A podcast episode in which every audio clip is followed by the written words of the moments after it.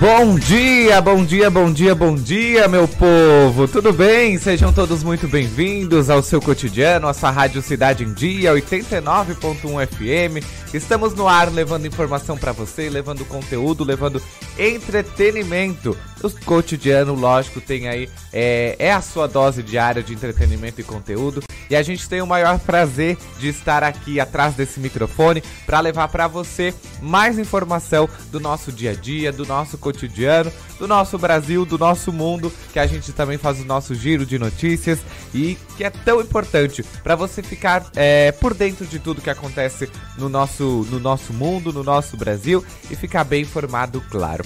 Sejam todos bem-vindos ao 89.1 FM. É um maior prazer ter a sua companhia, ter a sua audiência com a gente. Desde já a gente agradece imensamente. Fique com a gente até às 11h30 da manhã, ligadinhos no seu cotidiano. Rádio Cidade em Dia, 89,1 FM. Conteúdo conectado com a sua vida. Muito bem, o nosso cotidiano é mais um produto do Grupo Catarinense de Rádios. Tem os trabalhos técnicos de Sandro Freitas. Bom dia, Sandro! O, também o Luiz Fernando Velho, nosso amigo jornalista, produtor, que agora está aqui ao meu lado, botando o nosso WhatsApp, né, Luiz? Bom dia para você também, Luiz. E olha só, a gente está aí no nosso Facebook, no nosso YouTube, ao vivo, ao vivo e a cores. Nós estamos aparecendo lá também e fazendo toda a nossa transmissão. Além disso, na 89.1 FM, você é nosso convidado a sintonizar. Aproveita para seguir as nossas redes sociais no Instagram, no Facebook, no Twitter, no, no YouTube, no Spotify. A gente está em todos os lugares. A gente é uma rádio multiplataforma. Você pode pesquisar apenas por Rádio Cidade em Dia, que a gente vai estar lá levando a informação para você em primeira mão. Além disso, você é convidado a participar e interagir com a gente através do nosso WhatsApp também, no 4899156 4777. 99156 4777. O que a gente tem hoje no nosso programa? Vamos saber o que é notícia. O que é notícia não, né? O que a gente vai ter de entrevistas hoje aqui de convidados, né? Nesta quinta-feira, no cotidiano, vamos falar sobre tireoide. De acordo com o Instituto Nacional de Câncer, estima que para cada ano de biênio, eh, 2018-2019, sejam diagnosticados. Eh, foi basicamente diagnosticados, né, 9.610 novos casos de câncer de tireoide, 1.570 em homens e 8.040 mulher, mulheres no Brasil. Olha só, é muitos casos, hein, gente? E para tratar do assunto, eu vou conversar com a endocrinologista a doutora Karina Giassi.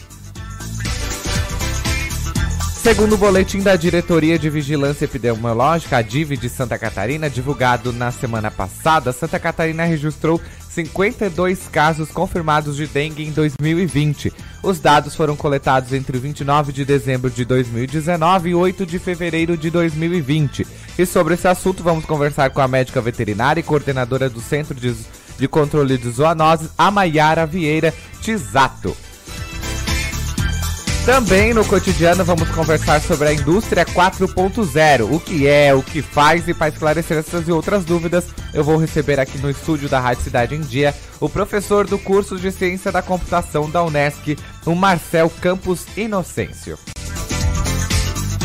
E hoje é dia do quadro Empreende-se com o Taylor Topanotti, às 11 horas, daqui a pouquinho. Ele vai estar aqui com a gente fazendo o quadro Empreende-se, trazendo convidados, trazendo assuntos de grande relevância para você ficar por dentro e empreender de forma é, garantida. Seja muito bem-vindo, estamos no ar com o seu cotidiano, fica ligadinho com a gente, juntinhos até às 11h30 da manhã. Eu sou Eduardo Maciel e estarei aqui no comando do cotidiano junto com você. Tudo que está no seu dia a dia está no programa Cotidianos. De volta aqui no seu cotidiano com essa abertura linda que a gente fica aqui juntinhos até as 11h30 da manhã. A gente fala de, de algo que é preocupante, né? A gente fala, a gente fala de saúde e quando a gente fala que o número é de 9.610 novos casos de câncer, sendo eles 1.570 em homens e 8.040 em mulheres, é algo a se preocupar. Por isso está aqui comigo a endocrinologista a doutora Karina Giassi, vai explicar um pouquinho pra gente o que, que é a tireoide, o que, que ela faz no nosso corpo, qual a importância e o que, que causa também, pode ser a causa de um câncer de tireoide. Doutora Karina, seja bem-vinda, é um prazer receber você aqui no cotidiano, nesta manhã linda de quinta-feira. Igualmente, bom dia, ouvintes também do cotidiano. Muito bem, doutora Karina, a gente fala em números, começa a falar em números e a gente se assusta um pouco né, com a gente vê aí que é um biênio 2018-2019 ter tantos casos assim. Para vocês, enquanto profissionais da área que lidam com isso, é algo é extremamente preocupante, né? Sim, é como você conversou ali na chamada do, do programa em relação ao câncer de tireoide, apesar de ter aumentado a incidência ao longo dos anos, ou seja, mais novos casos estão sendo descobertos. Hoje a gente sabe que isso se deve muito à relação de se fazer mais exames, né, do que antigamente. Hoje a gente faz mais ultrassom de tireoide, ou às vezes faz, por exemplo, algum outro exame de imagem. Vou dar um exemplo: uma tomografia da região cervical, uh, ou um ultrassom para avaliar uh, a parte vascular, por exemplo, as carótidas, e porventura se acaba encontrando os nódulos da tireoide. Isso chega muitos pacientes no consultório com essa, essa queixa de que encontrou e preocupados. E a nossa uh, obrigação, né, como endocrinologistas e médicos, é orientar o paciente quanto uh, tranquilizá-los, na verdade. Entre os cânceres uh, que nós temos, né, no, no, corpo humano, o da tireoide, ele acaba sendo um câncer que ele é mais tranquilo, vamos dizer assim, né? ou seja, a sobrevida que os pacientes têm com câncer de tireoide, ela é grande, né? Então, a maioria dos cânceres de tireoide, eles são bem localizados, só estão dentro da região da tireoide mesmo. E com tratamento, uh, muitos casos, ele acaba sendo curativo, né? Então, é mais. Nosso papel é tranquilizar, lógico, avaliar. Existem casos que são uh, pouco mais agressivos, mas esses casos é válido lembrar que eles são a minoria. Então, um grande grupo de pacientes são pacientes com cânceres bem delimitados e que o acompanhamento ele vai ser um acompanhamento tranquilo, enfim, lógico, tem que ter o um acompanhamento, mas uh, o meu papel sempre é deixar o paciente calmo, assim, né, em relação a isso. Até porque se a gente se apavorar muito, às vezes acaba prejudicando mais do que ajudando, né? Sim, é outro dado importante para passar para os ouvintes da rádio é que entre os nódulos de tireoide, 90%, 95% são benignos. Então, assim, é, ter nódulo na tireoide não significa que o nódulo ele é maligno. Bem pelo contrário, a maioria são benignos. Então, uh, a minoria dos casos vai realmente acabar sendo uh, câncer, né? Uh, e desses casos de câncer, muitos, como eu comentei antes, têm esse curso mais indolente, mais é, menos agressivo, né? Então, todo nódulo, quando a gente avalia, por essa ta alta taxa de ser benigno, nós temos que fazer uma avaliação individualizada para aqueles que realmente têm algum grau uh, de suspeição, ou seja, alguma característica no ultrassom de ser maligno, daí nós indicamos a, a biópsia, né? Que a gente chama de punção aspirativa uh, com agulha fina que enfim, uh, resumindo para os ouvintes, é retirar um pouco de material ali do nódulo e enviar para análise. Doutora Karina, qual a importância da tireoide no nosso corpo? O que, que ela faz? O que, que ela causa no nosso corpo? É, então, a tireoide ela é uma glândula, né? Na verdade, muitos perguntam qual é a especialidade do endocrinologista. É, eu sempre me refiro que é a avaliação das glândulas, né? E a tireoide é uma glândula.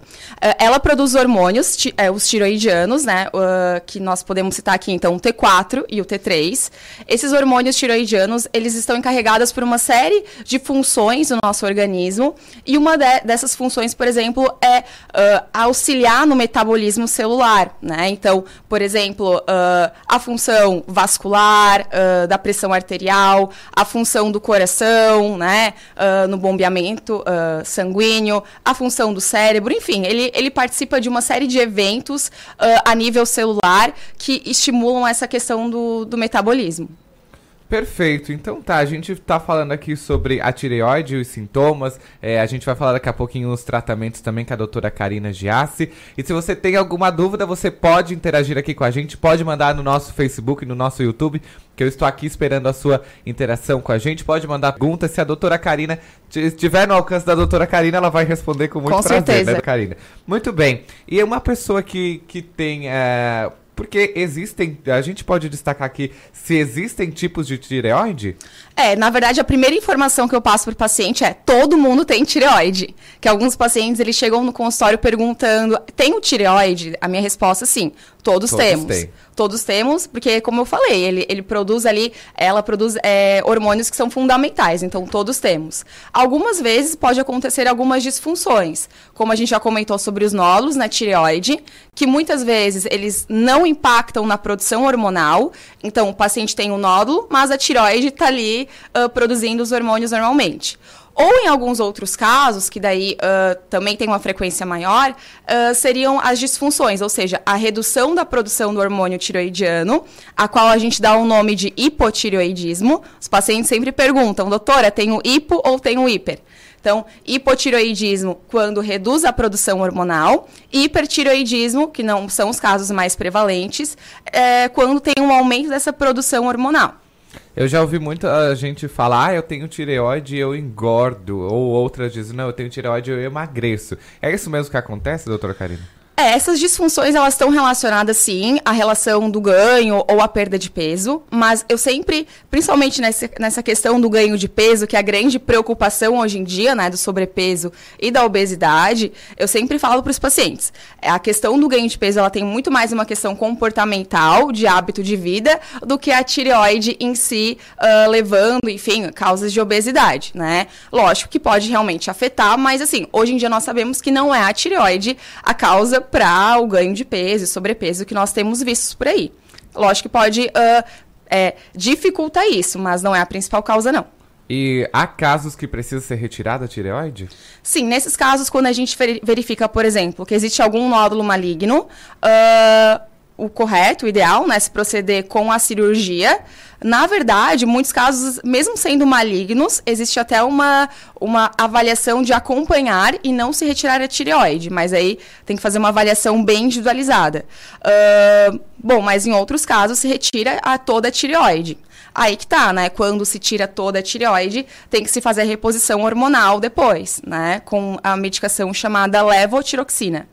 É, um desse, ah, o efeito colateral da retirada da, da, da, própria tireoide é um desses que você citou, a reposição dos hormônios. Isso. Se o paciente retira totalmente a tireoide, ele é obrigatoriamente ele tem que receber a levotiroxina após, porque senão ele vai ficar com a deficiência hormonal. O hipotireoidismo é, um, é até Difícil, Difícil, de, de falar, falar, né? hipotireoidismo. Uhum. É, ocorre mais em mulheres ou em homens? A frequência maior é em mulheres, né? Ah, as mulheres, em geral, elas têm uma frequência maior de doenças autoimunes. Uh, e a doença da tireoide é uma doença autoimune. Ou seja, sempre explico de uma forma bem didática para os pacientes, que é como se a nossa defesa, as nossas células de defesa, é, acabassem atacando a tireoide, destruindo a tireoide, né? Então, como é mais frequente essas doenças em mulheres, uh, o hipotireoidismo também é mais frequente em mulheres. Tá certo. Doutora Karina, nós temos interação aqui no nosso Facebook. Tem uma pergunta da Gislene Marinho Costa. Bom dia, Gislene. Obrigado por estar nos acompanhando através do Facebook. Ela diz assim, ó. Quem tem problemas de tireoide ou Hashimoto, é assim que se diz? Isso. É Hashimoto. O que fazer? É para toda a vida? Ah, isso é uma coisa bem importante a ser comentada, tá? Boa pergunta. É, na verdade, assim, ó, uh, Hashimoto é um nome técnico, né, que nós damos para o que eu comentei agora. Uma doença autoimune na tireoide, que ataca a tireoide, faz ela produzir menos hormônios, né? Uh, nesses casos, o paciente ele tem que fazer uma reposição hormonal para sempre, para toda a vida é, muitos pacientes, no meio do percurso, acabam desistindo, às vezes, do tratamento, porque entendem que não tem que usar para o resto da vida. Mas sim, uma vez diagnosticado o hipotireoidismo, né, que a principal causa é a tireoidite de Hashimoto, uh, se tem que fazer uma reposição uh, eterna, né? E sempre tem que acompanhar, porque as doses dessa reposição hormonal, elas podem variar conforme o passar do tempo. Então a gente pode dizer que a tireoide, os problemas ocasionados não tem cura, ela tem tratamento. Tem tratamento, uhum. E é um tratamento bem tranquilo, é uma medicação que é diária, uh, enfim, é tranquilo de ser usado, mas tem que é, usar continuamente, né? Não esquecer de tomar, enfim. E é só através de medicação o tratamento? Sim. É um comprimido, tem disponível uh, pela, pelos postos de saúde, né? O SUS fornece a medicação. Uh, é uma medicação é, diária, tomada em jejum. E a, o, a gente falando ainda, continua falando sobre tireoide aqui. Uma tireoide não bem tratada, ela traz outro, outros problemas consigo, outros. acarretando, né? Traz a, consigo sim, outro, sim. outras doenças? Sim, é, vamos pensar aquele paciente, então, a Gisele, no caso da ouvinte, né? Vamos supor que a Gisele não queira mais tomar medicação. Uh, o que, que pode acontecer com ela? Bom, uh, ela pode ter alterações, as mais frequentes, né? Constipação, então, alterar o hábito intestinal dela. Uh, ela pode começar a ter uma lentidão, enfim, para as atividades que requeram a parte cognitiva no trabalho. ela pode começar a ter as unhas um pouco mais quebradiças. É lógico que isso tem muitas outras causas, além da tireoide mas sentir, por exemplo, os cabelos também uh, um pouco mais quebradiços, né? Uh, então, assim, são alguns sintomas que são bem genéricos, que podem acontecer, sim, em outras causas também, mas que ela pode começar a perceber se ela parar, porventura, a medicação. Correto, então, muito bem. Hoje é, é muito comum ter a, a tireoide, esses problemas de tireoide nas crianças também? Sim, é outro ponto importante, assim, então, uh, isso até faz parte do teste, né, do pezinho. Teste do pezinho, isso. correto. Então, todas as crianças têm que ter a medida do exame da tireoide para ver como é que tá, porque assim, isso implica assim, se tiver alguma disfunção da tireoide, ou seja, a tireoide produzindo menos hormônio, por exemplo, uh, ao nascimento, isso vai ter um retardamento do crescimento, pode levar a baixa estatura, dificuldade do aprendizado. Então, é importante sempre que se faça esse exame uh, ao nascimento para se constatar se tem que, enfim, tratar ou não. Doutora Karina, eu sempre costumo fazer um mito ou verdade aqui. Nós vamos fazer umas quatro perguntinhas certo. aqui para a gente ver se é mito ou se é verdade e esclarecer, tá. certo? A obesidade pode ser causada pelo hipotireoidismo. É, isso que eu comentei agora, é mais mito, na verdade, né? É Hoje mito. em dia a gente sabe que é, é, é eu falo para os pacientes, seria melhor que eu falasse que é tireoide e a gente tratasse e tudo certo, mas não é. Certo. Tomar hormônio da tireoide ou ter hipertireoidismo emagrece? O hipertiroidismo, que é quando acelera, né, aumenta a produção hormonal, realmente perde peso. Mas eu sempre digo para os pacientes, é uma perda de peso que ela não é saudável, saudável. né? É uma perda de peso provocada por uma doença, né? Correto. Então tem que ser tratada. Posso saber se tem uma disfunção com exames de sangue? Sim, é na verdade a única forma de detectar se tem alguma alteração da tireoide é com coleta de exame de sangue.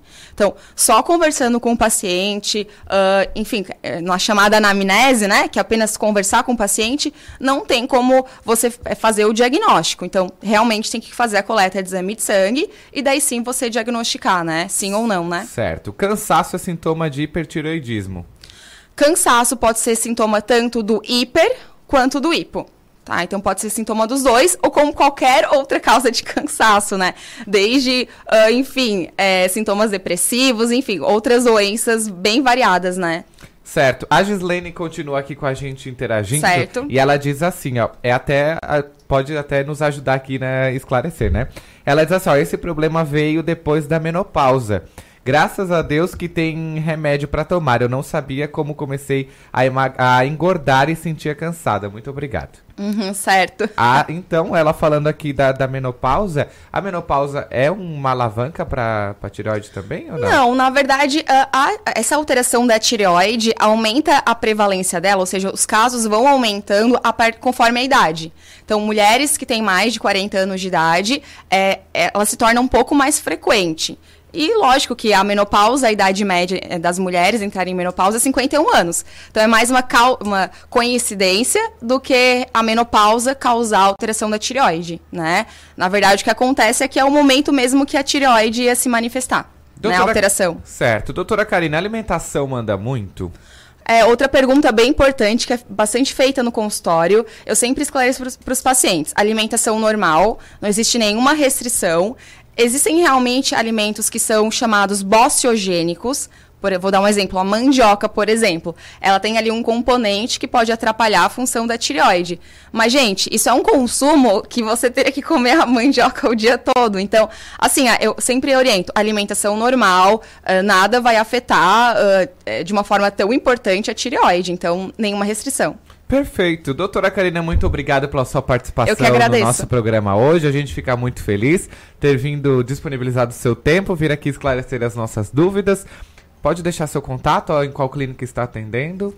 Ah, sim. Uh, eu tenho as redes sociais que os pacientes podem me encontrar e tem o meu site também, que é carinagiasse.com.br. então, é, pode acessar ali que dali vai estar os contatos. Perfeito, certo? então uma, um bom final de semana, um feliz restinho de semana aí, né? Já estamos na quinta e muito obrigado. Obrigada também. Boa tá tarde, bom dia e boa tarde. Bom dia e boa tarde, né? Um bom dia a todos, né? Literalmente. Muito obrigado mesmo. Muito bem, a gente falou sobre eh, tireoide aqui no cotidiano e eh, enquanto, enquanto a doutora Karina sai aqui para a gente poder ir para o nosso intervalo, a gente se despede dela agradecendo. A gente faz um giro de notícias aqui regional falando para você o que aconteceu, o que é notícia na nossa região. O portal NG Plus, o município de, no de Nova Veneza, é um dos municípios que será contemplado pela Polícia Militar Ambiental com o programa Protetor Ambiental, o PROA, é, em parceria com a Secretaria de Educação e Fundação do Meio Ambiente. A apresentação do programa foi feita para diretores municipais e comunidade em geral. O PROA tem como objetivo a educação e a formação de adolescentes da rede pública e privada de ensino, com questões relacionadas aí ao meio ambiente, visando disseminar conhecimento aos adolescentes na faixa etária entre 12 e 14 anos, através de atividades teóricas e práticas. As ações são desenvolvidas e coordenadas por policiais militares ambientais e também convidados de outras instituições. Uh, o portal NG Plus traz também, ó, a cidade de Criciúma pode ganhar um castramóvel até outubro deste ano. A afirmação foi feita pela vereadora Camila Nascimento por conta da emenda impositiva do governo do estado, descentralizada pelo deputado Júlio Garcia, e a pedido da vereadora que sugeriu que fosse apresentada pelo município de Criciúma um plano de trabalho para a instalação de um castramóvel. O recurso tem um valor de 200 mil reais, porém ainda não há o valor orçado pela prefeitura de quanto será investido.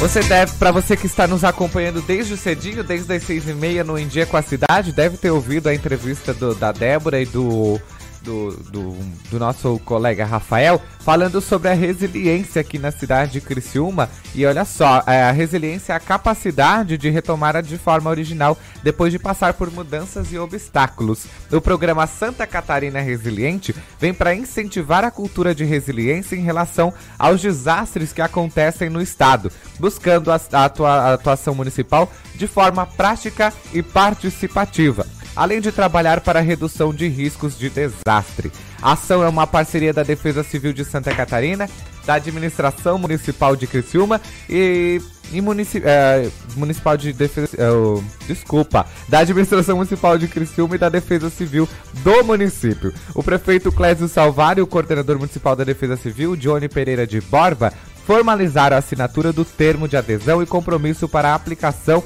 do programa na cidade até 2021. Portal NG Plus ainda traz. A Prefeitura de Criciúma publicou no Diário, é, o Diário Oficial Eletrônico, o DOI, o valor a ser pago para a aquisição de vale transporte para alunos das redes municipais, das redes estaduais e municipais de ensino. Ao todo, são mais de 3,6 milhões de reais investidos e que vão beneficiar cerca de 9 mil alunos criciumenses. A maior parte do valor contratado junto à Associação Criciumense de Transporte Urbano, a CTU, é referente ao convênio entre os governos do estado e município. São 3 milhões 51 mil 750 reais que cobrem o passe de aproximadamente 8 mil alunos, 8 mil estudantes, né? O valor pago pela prefeitura referente aos alunos das escolas municipais é de é, 624 mil reais, que alcançam mil alunos. Uma operação da Polícia Civil apreendeu um caçador no oeste catarinense cosméticos sem registros na Agência Nacional é, de vigilância sanitária da Anvisa voltados para venda. A ação policial chamada de makeover, é, makeover, né, foi deflagrada na terça-feira, ontem. Um homem de 25 anos foi preso em flagrante é, por comercialização de produtos para fins terapêuticos, cuja pena é de 10 a 15 anos de prisão. O Ministério Público do, do, Estado de Santa Catarina pediu o arquivamento do inquérito policial relacionado a uma suspeita de violência doméstica pelo deputado federal catarinense o Daniel Freitas, do PSL. O boletim de ocorrência relatando a violência doméstica foi feita pela esposa do parlamentar no mês de janeiro em Balneário, no Balneário Rincão, no sul de Santa Catarina, aqui no sul catarinense, né? A Polícia Civil não indiciou o parlamentar e a decisão foi seguida pela promotora Júlia Trevisan de Toledo Barros na comarca de Sara, aqui da comarca de Sara, nossa vizinha. Após analisar o inquérito, conforme informado pelo MPSC, ela se manifestou pelo arquivamento por ausência de provas. Não foram informados detalhes porque o caso está em segredo de justiça por se tratar de investigação relacionada à violência doméstica. Daqui a pouquinho a gente faz mais um giro de notícias aqui no nosso nosso cotidiano, a sua dose diária de entretenimento e conteúdo. Então fique com a gente até as 11h30 da manhã que tem mais notícias, tem mais informação, tem mais entrevistas.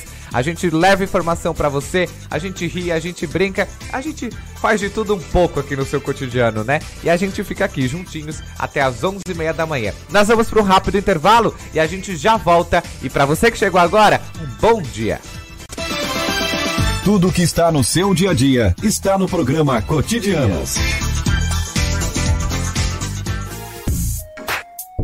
Acompanhe a Rádio Cidade em Dia nas redes sociais. Arroba Rádio Cidade em Dia. Estamos no Facebook, no Instagram, no Twitter e no YouTube. Em 2020, mude para melhor. Venha para o NESC, Universidade Comunitária com conceito máximo do MEC. Matrículas abertas para graduação presencial e EAD. Transfira seu curso para o NESC com descontos especiais. O NESC, a nossa universidade. ZYN 553. Rádio Cidade em Dia. Conteúdo conectado com a sua vida.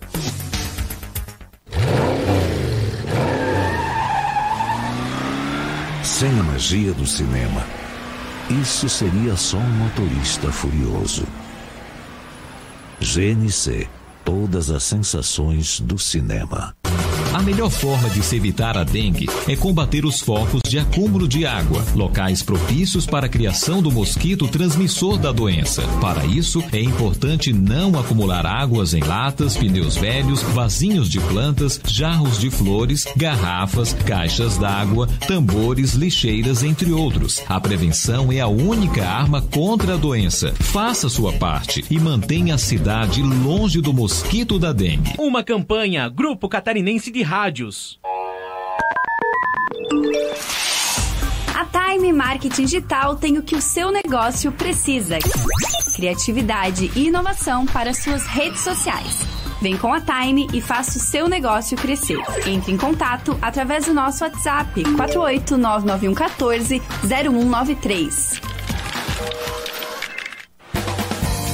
Olá, eu sou Beatriz Formanski e estou aqui na Rádio Cidade em Dia de segunda a sexta-feira no programa Atual. Aguardo vocês a partir das 19 horas com informação e conteúdo de qualidade para acompanhar as mudanças da sociedade. Então sintoniza aí no 89.1 FM e segue a gente no youtube.com barra Rádio Cidade em Dia para assistir todos os nossos conteúdos. Não esquece de acompanhar as nossas redes sociais, arroba Rádio Cidade em Dia no Instagram, Facebook e Twitter. Rádio Cidade em Dia, conteúdo de qualidade no ar e na palma da sua mão. Tudo que está no seu dia a dia está no programa Cotidianos. 9h59 da manhã, estamos de volta com o seu cotidiano aqui na sua Rádio Cidade em Dia. Obrigado pela sua audiência, obrigado pela sua companhia. E você é nosso convidado a participar para mandar o seu bom dia pra gente, mandar o seu alô, mandar é, felicitações para alguém. A gente manda também, não tem problema nenhum. E por falar em felicitações, eu tenho o maior prazer hoje de dar os parabéns aos meus pais que hoje completam 38 anos de casado. Dona Solange e seu Ailton, um beijo para vocês, amo muito vocês. Além disso, mando um parabéns também ao Rodrigo Maciel, meu primo lá de Porto Alegre, que fez aniversário ontem. Hoje, a Manu, a Manu que estuda comigo, o David que estuda comigo também estão de aniversário. Um abraço para vocês, felicidades enorme, tá bom? Gente, vamos ver quem está aqui com a gente também nas nossas redes sociais. Mandar alô? A gente manda, por que não, né? A gente ama a interação, então podem participar. Pode mandar sua mensagem no nosso WhatsApp no 489-9156-4777. Vamos ver aqui? Nós temos o Sérgio e a Valdirene, tá? De parabéns, Eduardo. Muito obrigado. Sérgio, muito obrigado, Valdirene. Um abraço para vocês, obrigado pela companhia. Nós temos o nosso amigo, nosso querido Eduardo Baesso. Good morning, Eduardo Maciel. Tudo bem? Olha só. Good morning, Eduardo. Muito obrigado pela sua participação. Obrigado pela sua sintonia de todos os dias, Edu. É, muito bem. A gente vamos ver quem mais está aqui. O nosso amigo Juninho de Maracajá acabou de mandar mensagem pra gente no nosso WhatsApp. Juninho, um abraço, obrigado pela sua participação, a sua companhia de todos os dias aqui. O Juninho é nosso ouvinte assíduo, está ali todos os dias. Muito bem, a gente leva informação para você e a gente gosta de participação, é claro. E por falar em informação, é, talvez seja um assunto que você já está cansado de saber, mas eu digo para você que ainda acontece muito. Sabe por que, que eu digo que acontece muito? Porque aqui em Criciúma já foi descoberto 33 focos da dengue. Então a gente não pode cansar de falar, a gente tem que estar tá sempre batendo na mesma tecla para ver se a gente consegue diminuir esse, esses focos, essa causa que ainda é tão comum e ainda está tão presente. Para isso, a gente recebe aqui nos estúdios da Rádio Cidade, com muito com muito prazer, a médica veterinária e coordenadora do Centro de Controle de Zoonoses, a Maiara Vieira Tisato. Maiara, muito bom dia, seja bem-vinda. Bom dia, Eduardo, bom dia a todos os ouvintes. E a gente fala de dengue, pode ser um assunto tão repetitivo, né? Verdade. Mas a gente, infelizmente, ainda está muito presente no nosso dia a dia e as pessoas ainda não estão tendo tanto cuidado assim, né? 33 focos em Criciúma. Isso é algo que a Isso gente é- precisa se preocupar, né? É bem preocupante porque se for comparar a quantidade de, de focos que teve o ano passado em relação a esse, esse início de 2020, foi um aumento de 333%. Porque o ano passado foram detectados 10 focos o ano inteiro e de janeiro até meados de fevereiro já foram 33. Né? Talvez as pessoas elas não estão mais tendo aquela preocupação né, de olhar mais o seu terreno com cuidado, de tomar as providências que tem, que tem que ser tomadas. Porque às vezes a gente vê na reportagem, ah, a dengue é só lá no, no sudeste, no centro-oeste, mas querendo ou não, no Paraná, nós temos muitos casos de, de dengue mesmo, não só da presença do mosquito, e tá vindo para cá. E a gente não pode desleixar, a gente tem que continuar o ano inteiro tomando as providências. Maiara, a gente tá no segundo mês do ano. Isso. E ter esse aumento gigantesco, né? O porquê? Vocês têm esse, esse porquê? Será que é porque é férias, as pessoas é, estão, vamos botar entre aspas aí, retornando agora devido à volta às aulas para casa, ou porque estavam na praia, estavam viajando e deixaram a casa um pouquinho mais de lado, né? É, será que é por isso? Vocês sabem causa, o porquê disso, desse aumento? A gente acredita que esse fator estar viajando contribui bastante, né? É, durante as visitas feitas pelos agentes em endemias, a gente escuta bastante, ah, eu, eu estava na praia, agora que eu estou retornando, que eu vou cuidar do meu terreno, né? Mas a gente tem que ter a consciência de, se, ah, vai deixar uma piscina ali, pelo menos esvaziar, limpar ou colocar uma tampa, né? É, tentar deixar o ambiente o mais limpo possível, esses recipientes o mais, organi é, mais guardado em local que não, não acumule água, para não acontecer esse tipo de coisa, né? Até a pessoa retornar. É Correto. E a gente fala do, do mosquito da dengue. É um mosquito qualquer, é, é a, a gente sabe que tem as características dele, né? Vamos, a gente vê aqui na, na foto também o mosquito, para você que está nos acompanhando pelas redes sociais. É como é que é esse mosquito? É um mosquito comum que pode transmitir a dengue? É, existem vários tipos de mosquito, né? A forma de reprodução deles é a mesma, né? Precisa de água ali para desenvolver a larva, precisa de temperaturas elevadas, né? Só que tem alguma diferença sim, né? Se tu observar ali o, o mosquito Aedes aegypti, ele apresenta listras brancas pelo corpo, né? Nas patas, mas também tem o Aedes albopictus, né? Que é uma espécie ali é, é, diferente, né? É o mesmo gênero, é mas é bem parecido. E a gente só diferencia uma espécie da outra através de uma listra bem que tu só consegue visualizar no microscópio, mesmo uma listra branca. Né? Então, assim, a olho nu a gente não consegue diferenciar. Mas por isso a gente faz os monitoramentos, coleta as larvas do mosquito também, que tem diferenças sutis, né? É, e faz a análise para saber se é o Aedes aegypti ou não. A gente fala em mosquito, mas é, é, a fêmea que passa o vírus, né? Exatamente. É ela que põe os ovos, é ela que nos pica, né? E transmite as doenças. Olha só, gente. É, então é importante a gente ficar é, ligado nisso, né? Não deixar de lado, porque às vezes não tem um caso em Santa Catarina, uhum. não tem nada. Porque é, a gente é muito disso, né? Ah, tá perto da gente, teve um caso aqui na região, uhum. eu vou ficar atento, eu vou fazer uma limpa no meu terreno. Mas não é assim, né? A gente tem que prevenir desde antes, né? É verdade. E assim, Eduardo, o ano passado nós identificamos focos, inclusive no inverno, ali no mês de maio, de junho, né? Então o mosquito ele tá se tornando bastante resistente a algumas condições. Certo, pode concluir. É, para ter uma noção, um ovo no seco ele dura até um ano e meio, né? Então às vezes vem aquele aquele ovo num pneu lá de São Paulo que é uma região endêmica e daí chega aqui armazenado de forma inadequada, acumula água e vai vai eclodir esse ovo, né? Produzir a larva do mosquito e vai começar toda essa questão de infestação, de proliferação, né? Correto. Maiara, depois de, de, uma vez que a gente pega a dengue, a gente pode ter dengue novamente? Sim, existem quatro sorotipos, né? Que é o dengue 1, 2, 3 e 4. Né? E ela vai agravando conforme você vai pegando, mas não necessariamente vai pegar nessa ordem. Pode ser que tu já pegue o 2 ou já pegue o 3, né? E dependendo do, do, da faixa etária ali, crianças, idosos ou alguém que tem o sistema imune mais comprometido, pode ser que leve até óbito, né? Tem complicações também, como as síndromes hemorrágicas. Então, como não tem cura, né? A gente tem um tratamento que a gente chama de paliativo, né? Ou seja, faz o tratamento dos sintomas, como febre, dor no corpo, né? As pessoas têm que cuidar, porque quem já teve dengue sabe o quanto é ruim. Correto, olha só, por isso a gente precisa ficar atento também, né?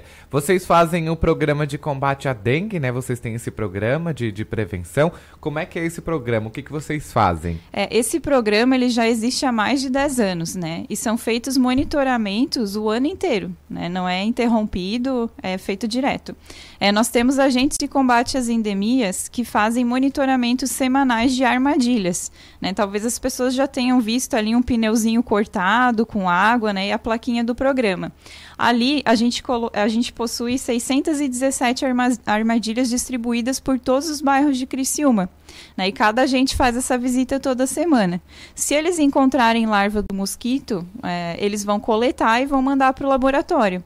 E lá vai ser feita a identificação da espécie.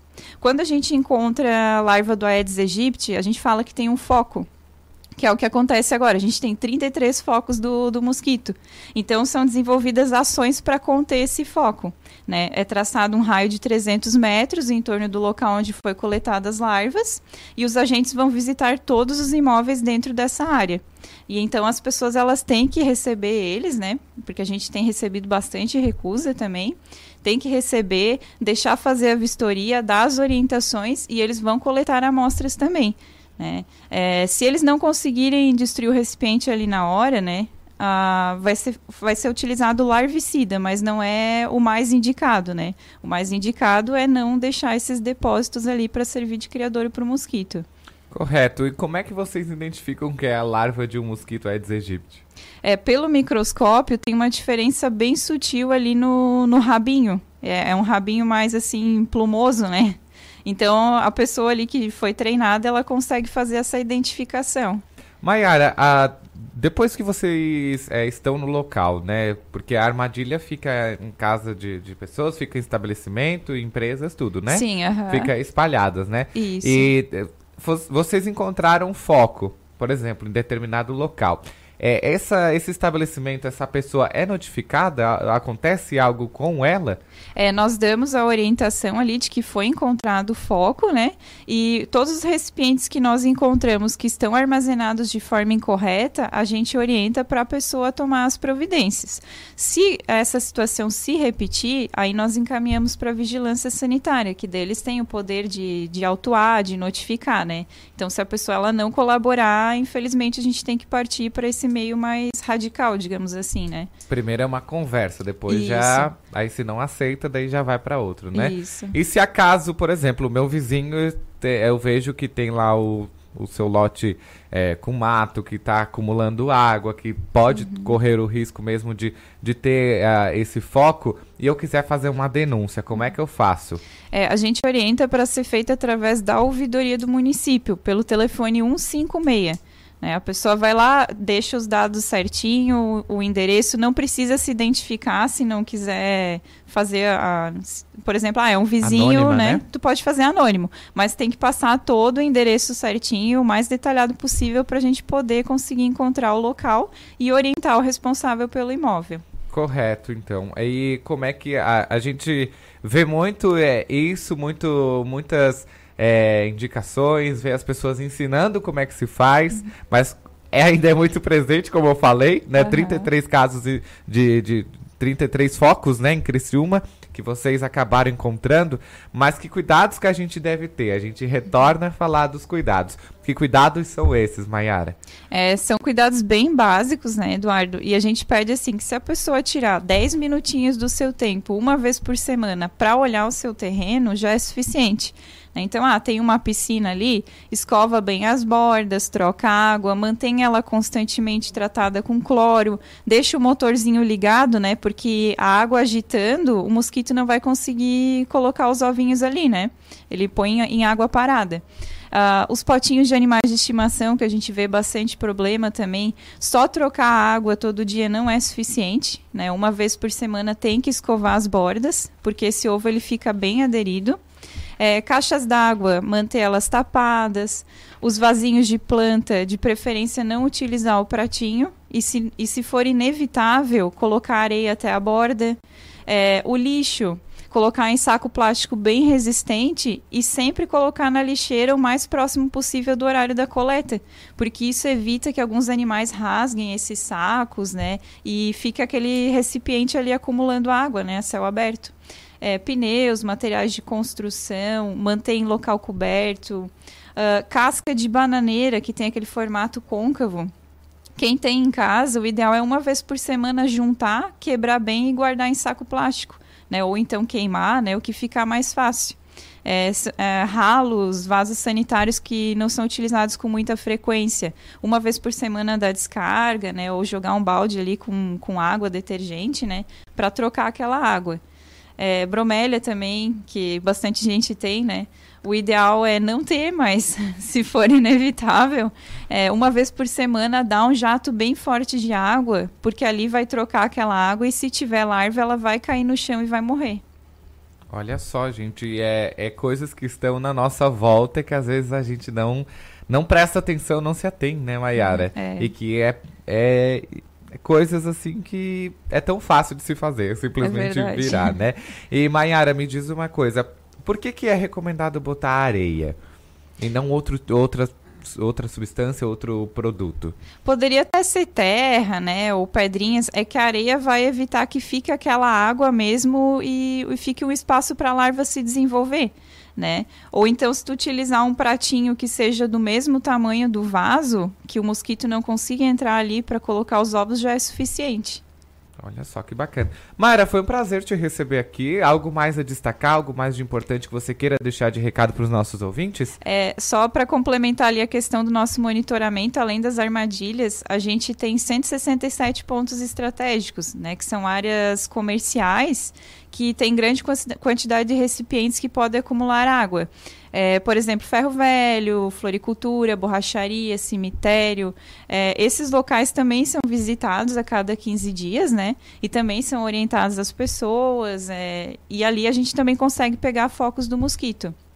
E a gente queria reforçar também o pedido, não só para as pessoas é, fazerem a sua parte, né? Porque é uma verdadeira guerra contra o mosquito, né? Cada um vai ter que ajudar, não só o poder público, né? Senão a gente não vai conseguir controlar mas também receber os nossos agentes, né? Eles vão estar devidamente identificados com crachá, colete, é, vão se deslocar com veículos oficiais, né? E é interessante ter essa conversa com eles porque eles têm um olho clínico para ver às vezes um recipiente que a gente está vendo todo dia ali e não percebe que está errado, né? Para dar uma orientação.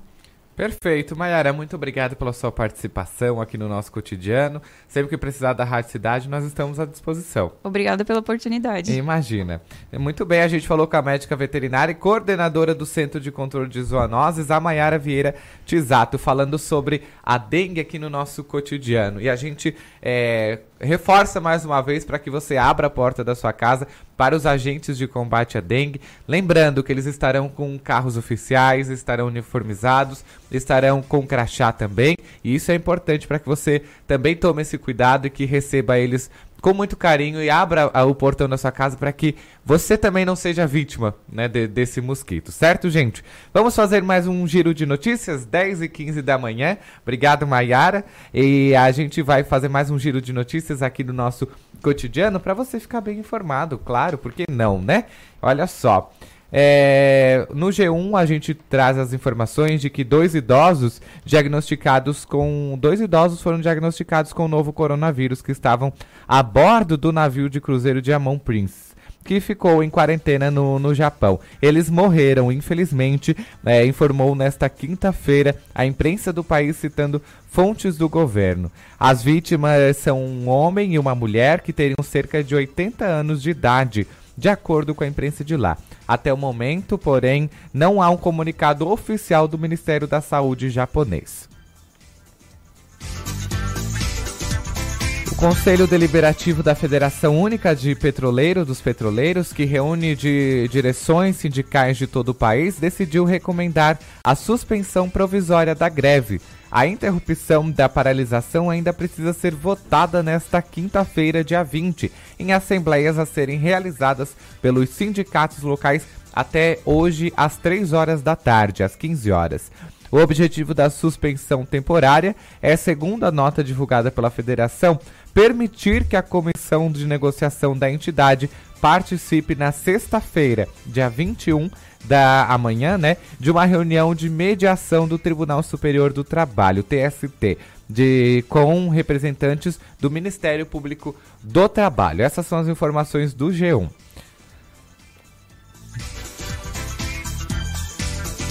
Mais informações aqui do G1. A Petrobras informou nesta quarta-feira, dia 19, ontem, que registrou lucro líquido de 40,137 bilhões de reais em 2019, o que representa um crescimento de 55,7% na comparação com o ano anterior, com o ano de 2018, né? Segundo a estatal, esse foi o maior lucro nominal, sem considerar a inflação, da história da companhia. É um dos fatores que ajudou a companhia a registrar o lucro, é, o lucro recorde, né? Foi os desinvestimentos. Deixaram de investir em muita coisa e o lucro apareceu. O senador licenciado Cid Gomes, do PDT do Ceará, foi baleado na tarde desta quarta-feira, dia 19, em um montinho de policiais para reivindicar aumento salarial em Sobral, no Ceará. Cid pilotava uma retroescavadeira e tentava furar um bloqueio feito por policiais no 3 Batalhão da Polícia Militar do município. O Hospital do Coração informou que o estado de saúde de Cid é estável e que não há risco de morte. O senador licenciado está em observação na unidade de terapia intensiva, na UTI, né? Sem previsão de alta. Um boletim médico divulgado nesta quarta-feira, às 19h40, afirma que ele está lúcido e respirando sem auxílio de aparelhos e tem boa evolução clínica.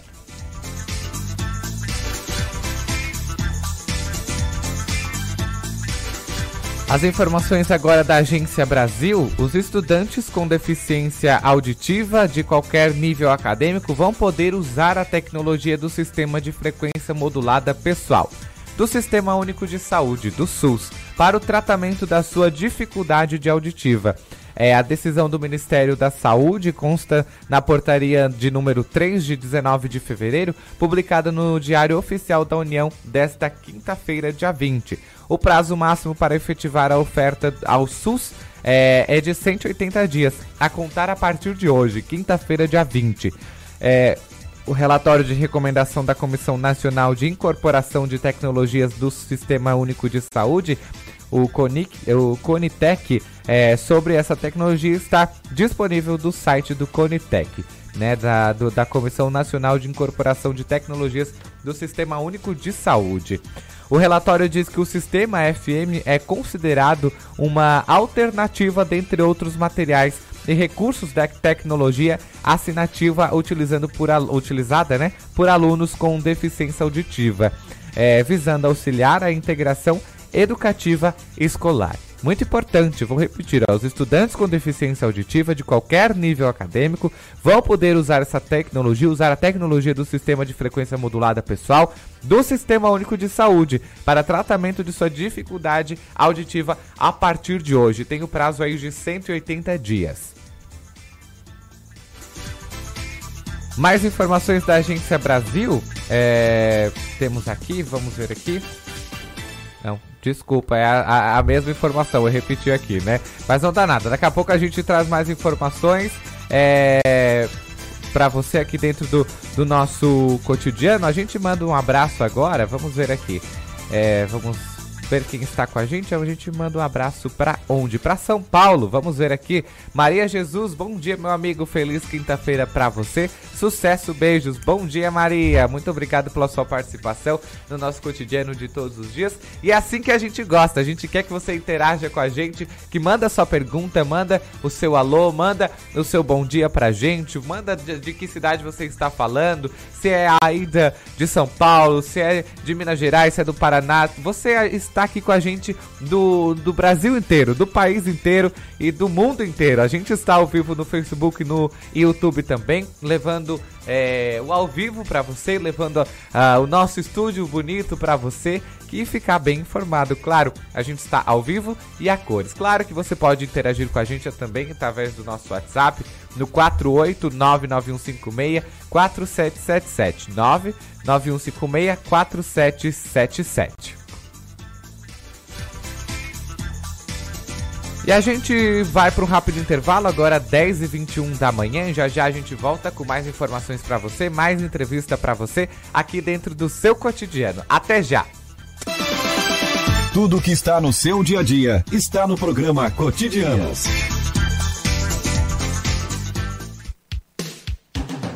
Rádio Cidade em Dia, 89,1 FM. Conteúdo conectado com a sua vida. Em 2020, mude para melhor. Venha para o NESC, Universidade Comunitária com conceito máximo do MEC. Matrículas abertas para graduação presencial e EAD. Transfira seu curso para o NESC com descontos especiais. NESC, a nossa universidade. Dicas para segurança no verão. Corpo de Bombeiros Militar de Santa Catarina. Previna-se, não seja mais uma vítima.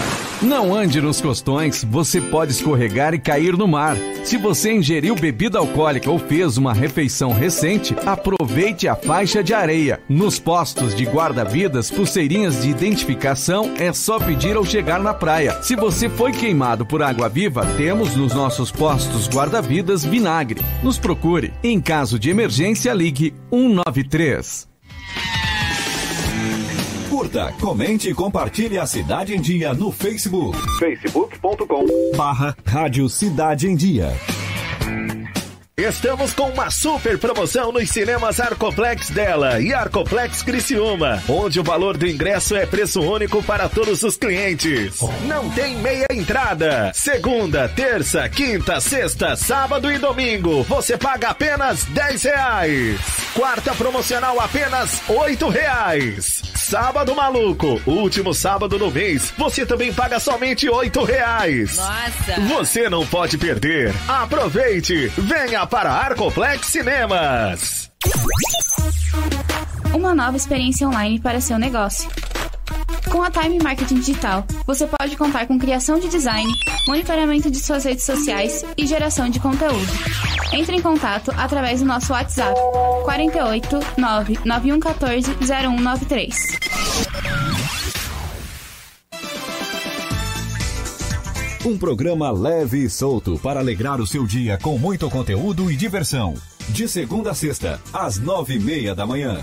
Tudo o que está no seu dia a dia está no programa cotidiano. Oferecimento: Unesc. Matrículas abertas. Formação e inovação para transformar o mundo.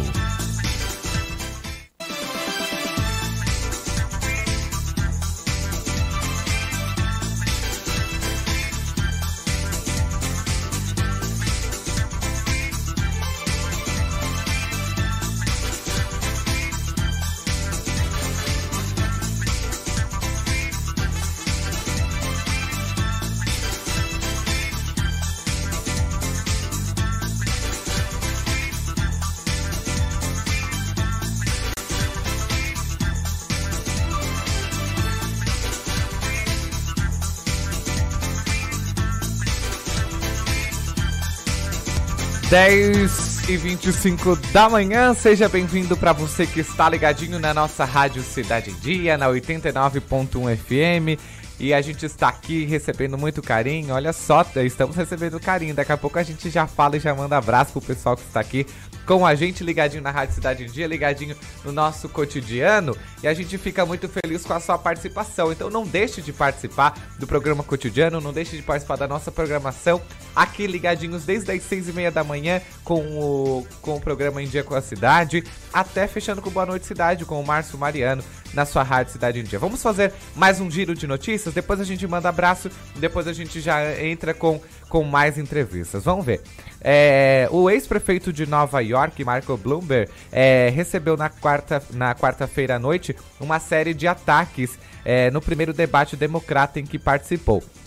O mais virulento da campanha para escolher quem disputará a presidência dos Estados Unidos contra Donald Trump em novembro. Antes dos cálculos às Assembleias Cidadãs de sábado no estado de Nevada, o terceiro estado a celebrar a votação interna partidária.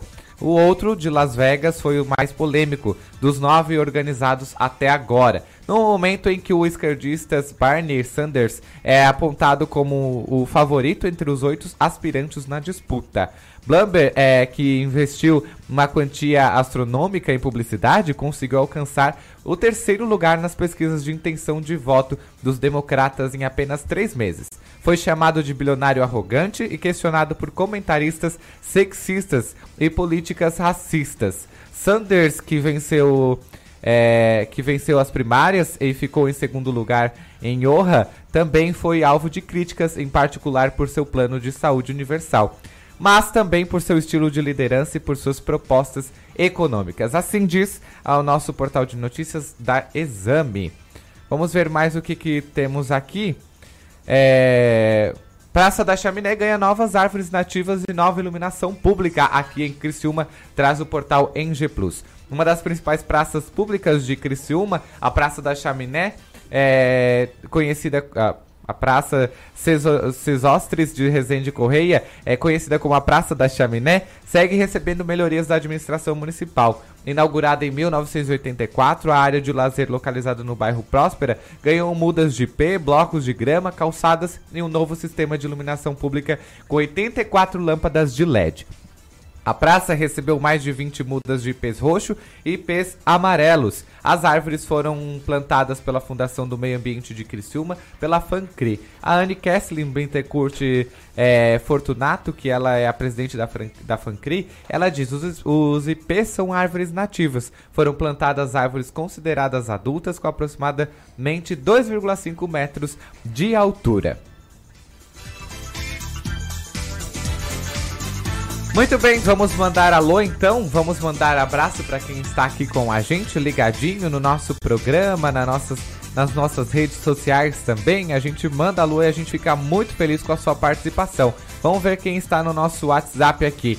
É... Oi, bom dia, eu sou o Marcos, mais conhecido como Sabiá das Caixinhas. Padrão de hidrômetros. Olha só, manda um alô aí pra mim, estou ligadinho aqui no teu programa, aqui em Tubarão. Adoro muito seu programa, todos os dias é, de manhã. Queria ver se você não falasse das minhas caixinhas padrão, aí eu vendo, olha só. Marcos, é, um abraço para você. Muito feliz com a sua mensagem, tá bom? Fico muito feliz mesmo. Que bom que você gosta do nosso programa. Então fica aí ligadinho todos os dias, das 9h30 às 11h30 da manhã, tá bom? Um grande abraço para você. Vamos ver aqui no nosso YouTube. É... Vamos ver aqui, nós temos o Eduardo Baesso está fazendo um convite, ó. Hoje teremos no Balneário Rincão as finais do verão. Ball Exucre 2020 a partir das 19h30. Teremos a final da categoria Sub-50 entre as equipes da Polimarcas e Tá no Pé. E às 20h30 pela categoria Sub-40, São Luís A e Beta é, em esquadrias. Olha só, então fica aí o convite do Eduardo Baesso e também o nosso convite para você participar das finais do verão Ball Exucre 2020, tá bom, gente?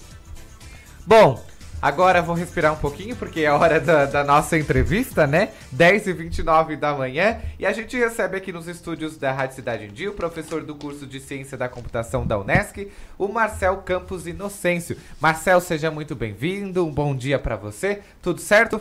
Tudo certo. Então tá Boa bom, vamos... Bom dia, aliás, para todo mundo. Vamos falar de indústrias, de indústria 4.0, esse essa que, essa que está tão presente no nosso dia a dia veio com tudo, deixando 2.0, 3.0 tudo para trás. é, parte desse princípio, né? A gente teve a primeira revolução industrial quando foram colocadas as, as máquinas a vapor, né? Máquinas a vapor e máquinas movidas a, a água.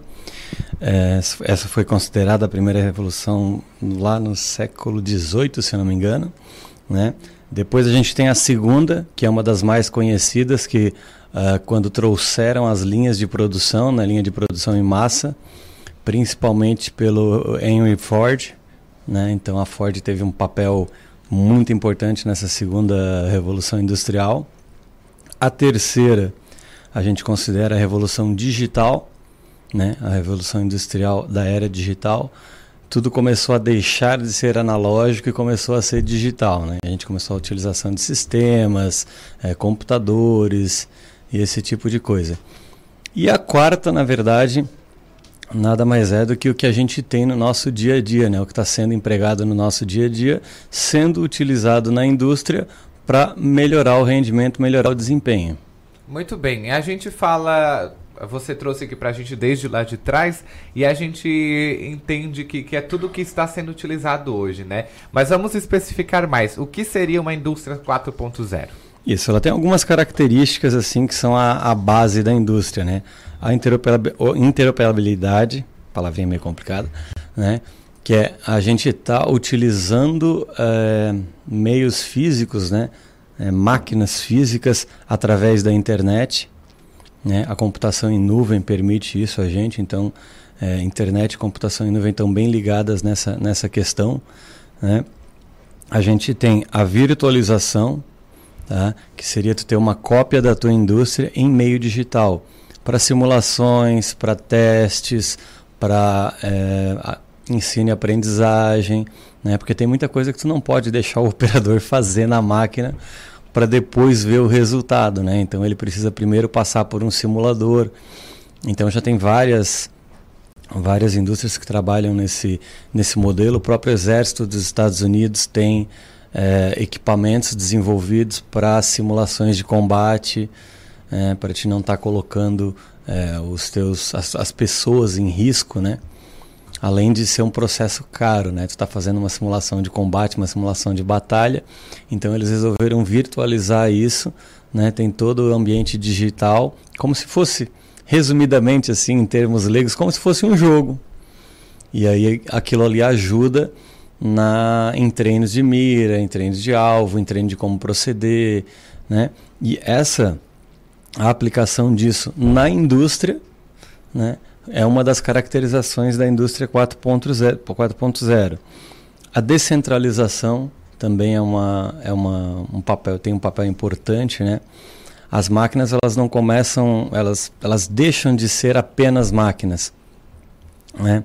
Elas começam a ter um conjunto de sensores, um conjunto de atuadores que vão ao mesmo tempo que exercem uma ação, verificam o quanto que essa ação está sendo benéfica e, se necessário, já tomam é, decisões, né, tomam mudanças no, no seu modo de operar automaticamente, sem precisar da interferência de uma pessoa. É claro que antes disso tudo funcionar, alguém tem que ter colocado lá, alguém tem que ter desenvolvido essa tecnologia, alguém tem que ter configurado isso para aquele funcionamento, né? Precisou de alguém, né? Sim, é. Muita gente fica receoso, com medo de ah, mas a indústria vai, vai acabar com os empregos na indústria. E não é assim, né? A gente sabe que é, toda, toda revolução industrial acarreta em, no mínimo, trocas de empregos. Né? São criadas novas oportunidades, é, oportunidades com novos perfis. Né? A gente precisa, precisa hoje cada vez mais de pessoas que entendam e saibam lidar com tecnologia, mas é claro que alguns é, empregos específicos estão caindo em desuso, estão né? sendo substituídos por novos. Né? Ainda falando de algumas características da, da indústria 4.0. Essa análise de dados em tempo real, então quer dizer, antes tu precisava, sei lá, a máquina deixava a máquina operando 24 horas, 12 horas, 8 horas, para depois tu poder analisar os dados que ela estava gerando. Hoje não, isso é tudo transmissão real, em tempo real, né? Então a gente transmite o dado dela enquanto ela está operando.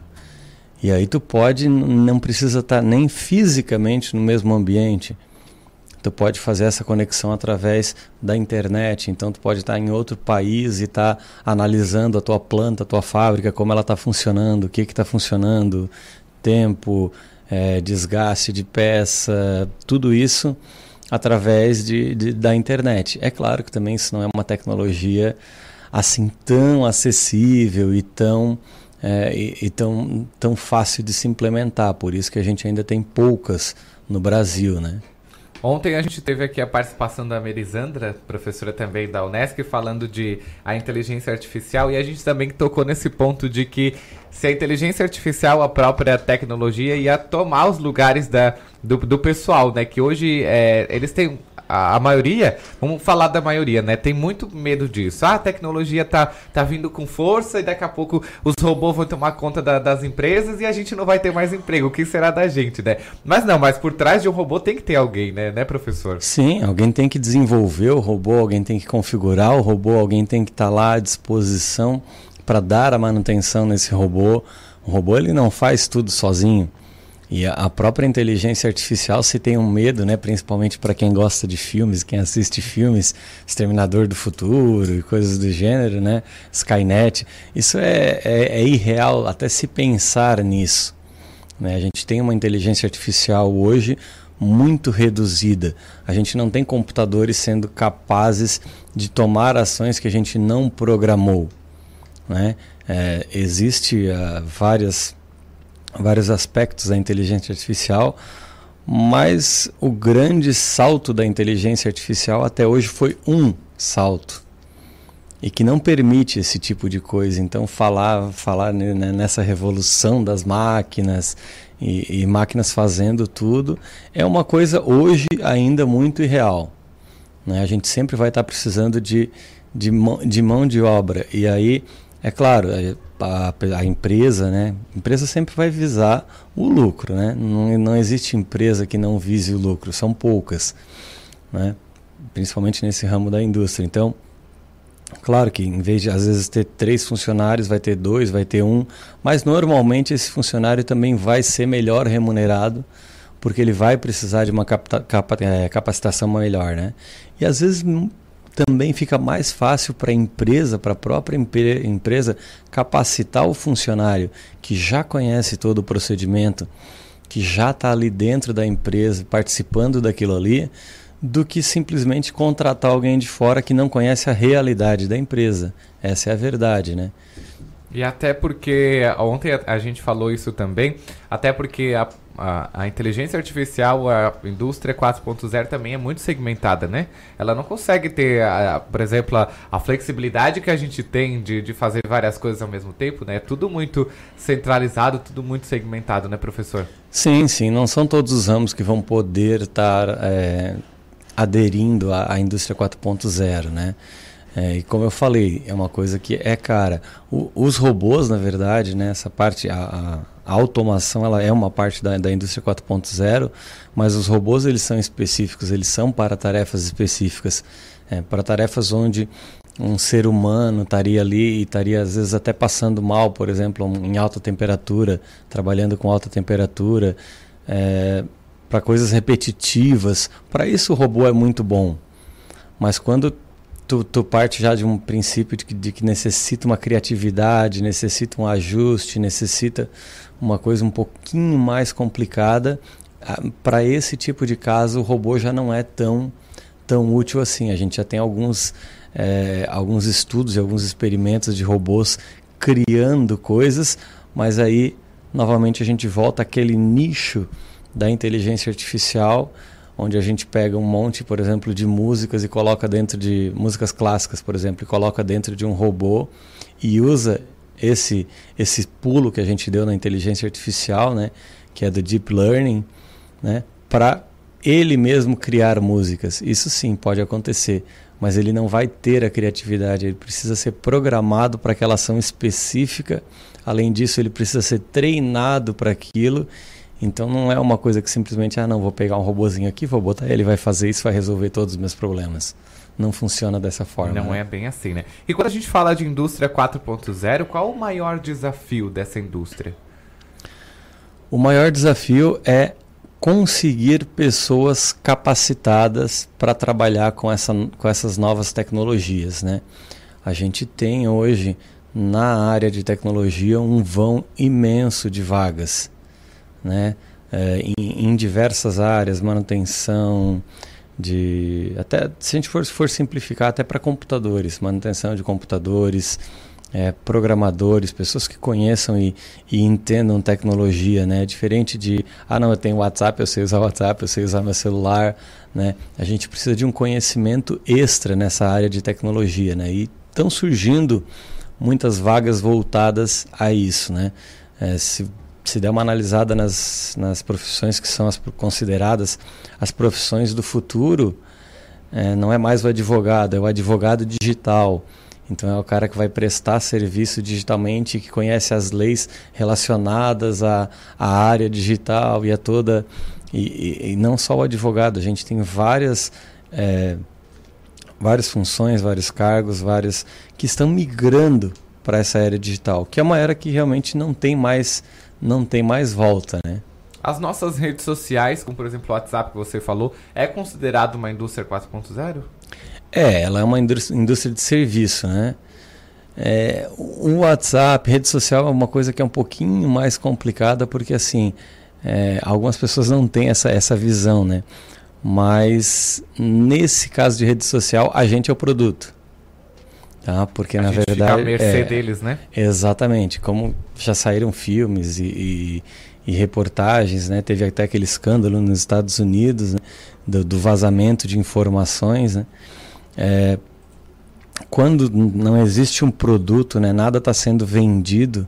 O que está ali de graça, de alguma forma, vai ter que é, criar algum tipo de lucro para quem está para quem está disponibilizando aquele serviço gratuitamente.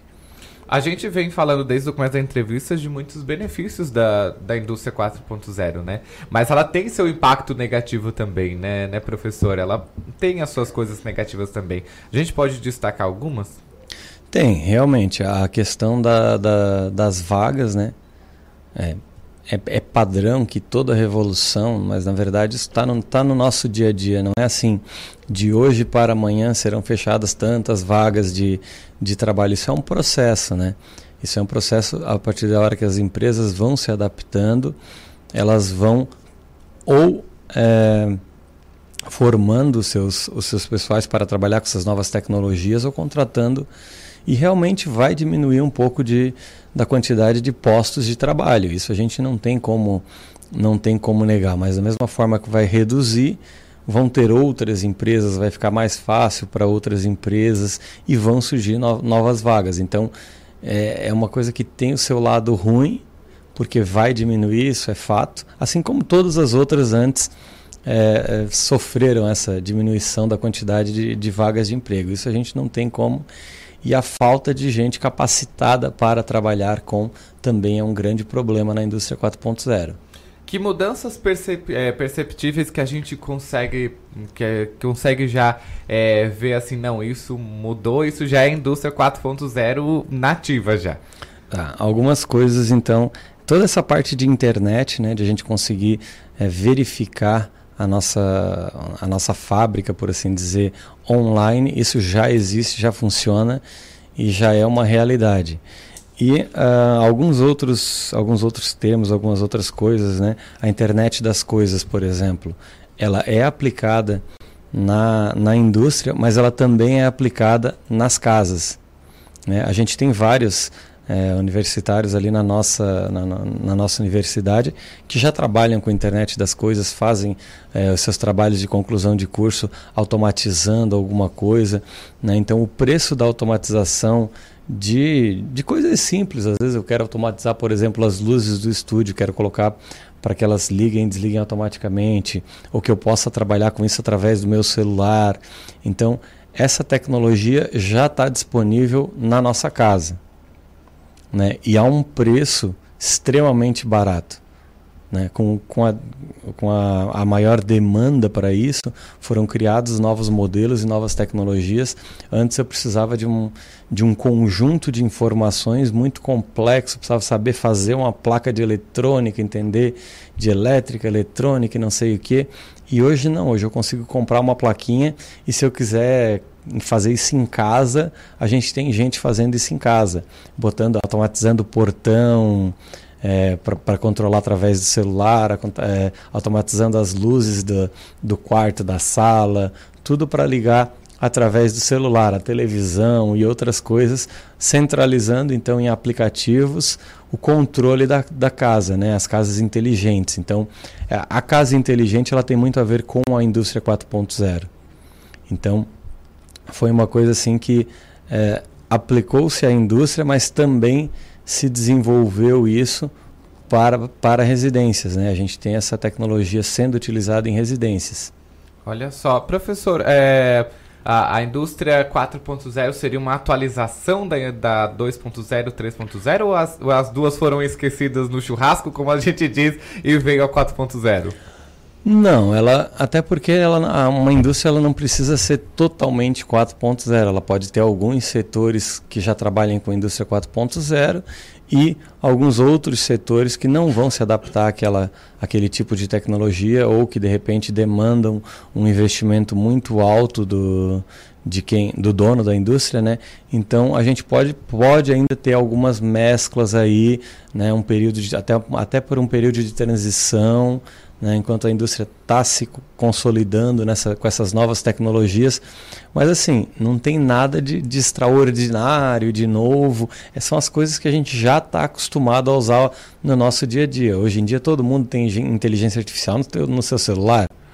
A gente pode não saber que aquilo ali é uma inteligência artificial, mas o Android tem um assistente, o, o iPhone tem a sua assistente. Isso tudo é baseado em inteligência artificial. Então o que a gente tem Hoje é, são essas tecnologias sendo utilizadas para beneficiar a indústria, para reduzir custo né, e aumentar a produção. Olha só. E ela está aí, né, no nosso dia a dia, a gente consegue perceber em algumas situações, né? E é muito caro ter a indústria 4.0, professor. Você vem falando desde o começo da entrevista, né? Não é tão barato assim, é, né? É porque assim, ó, uma vez que a gente pega né? É, quando a gente vai fazer uma, automa uma automatização de uma casa, né, criar uma casa inteligente, nem sempre a gente precisa utilizar os hardwares, né, a, a parte física que vai controlar aquilo ali, é, a top de linha. Né? A gente consegue ter bons resultados com é, aparelhos e placas que não são tão caras assim. Tu vai ter praticamente o mesmo resultado. Numa indústria, tudo é um pouco mais complicado. Né? Então a gente automatizar algumas coisas que já existiam antigamente é complicado. Então tu vai ter que comprar um novo modelo que já seja adaptado, que já se comunique com as outras partes da empresa. Né? Então a gente tem, a gente tinha é, partes isoladas da empresa. Agora a ideia é que a empresa se comunique como um todo. Então, um setor vai automaticamente mandar informação para o próximo setor da peça que está indo, de como essa peça está indo, do que precisa ser feito nessa peça. E isso demanda novos hardwares, né? novas máquinas, máquinas que já tenham essa potencialidade. Em alguns casos, em algumas empresas, vai ser mais barato porque tu consegue pegar o que tu já tinha e simplesmente colocar ele na nuvem, né? colocar ele é, é, se transmitindo, se comunicando com outros equipamentos que tu tem ali ou com uma central de gerenciamento mas alguns casos específicos vão ser bem mais caros porque tu vai ter que comprar, por exemplo, aquele braço robótico que funciona através da internet, que te dá o feedback pela internet, porque é muito difícil e muito caro tu, tu mesmo fazer essa, essa alteração, né? Perfeito. A gente está aqui com o professor do curso de Ciência da Computação da Unesc, o Marcel Campos Inocêncio. Professor, muito feliz com a sua participação aqui no cotidiano. A gente agradece imensamente. A Unesc sempre muito presente, nos mandando profissionais capacitados para debater esses, esses assuntos aqui com a gente. Muito obrigado. Uma boa semana para você. Eu é que agradeço. Obrigado. Imagina. E a gente volta aqui pro nosso cotidiano para mandar abraço, para mandar notícia para você. A gente faz mais um giro de notícias. A gente, é, antes do nosso giro de notícias, eu vou mandar abraço, porque o pessoal aqui participou bastante agora com a gente e eu vou mandar abraço que eu tô muito feliz com a sua participação. A Inês Zanoni diz assim, ó, bom dia, manda um alô para nós da facção Fluindo Moda Pet.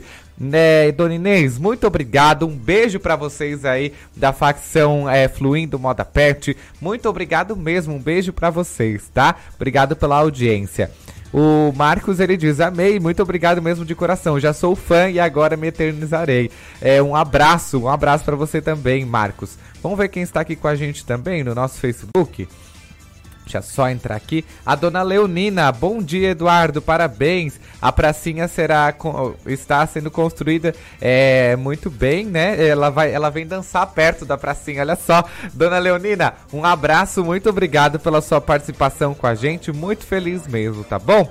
Você pode participar com a gente também, mandar o seu alô, mandar o seu abraço pra gente no 48991564777. Muito bem, vamos fazer mais um giro de notícias por aqui? Vamos lá então.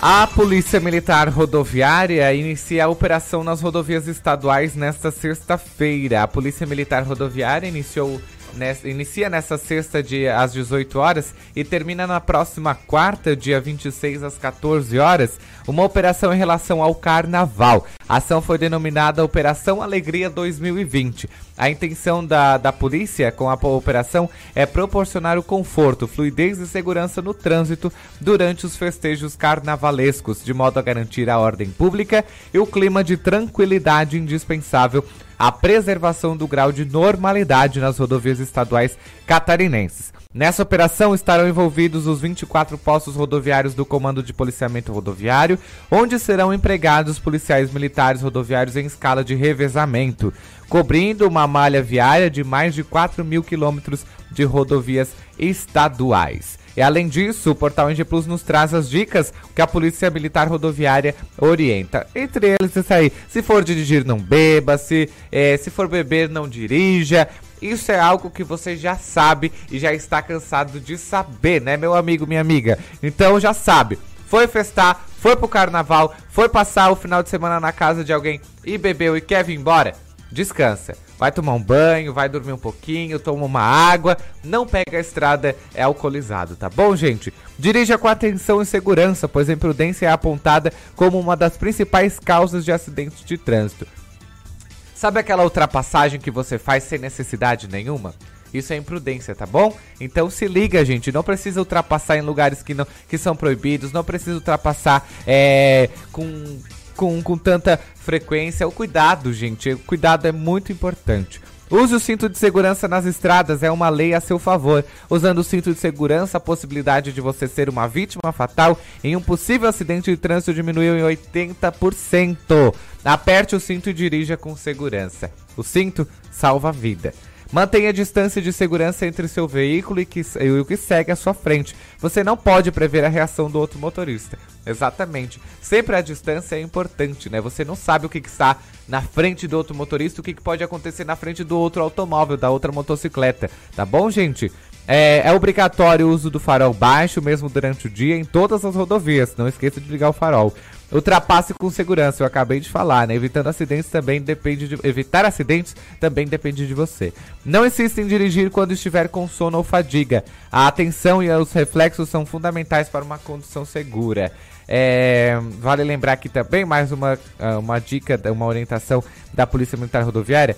Lembre que a gentileza gera gentileza, seja paciente e cortês no trânsito. Gente, vamos ser mais pacientes, né? Vamos respirar, vamos deixar, é, deixar de xingar o, o vizinho que tá do lado porque é, fez uma ultrapassagem, alguma coisa. Não é bem assim, né?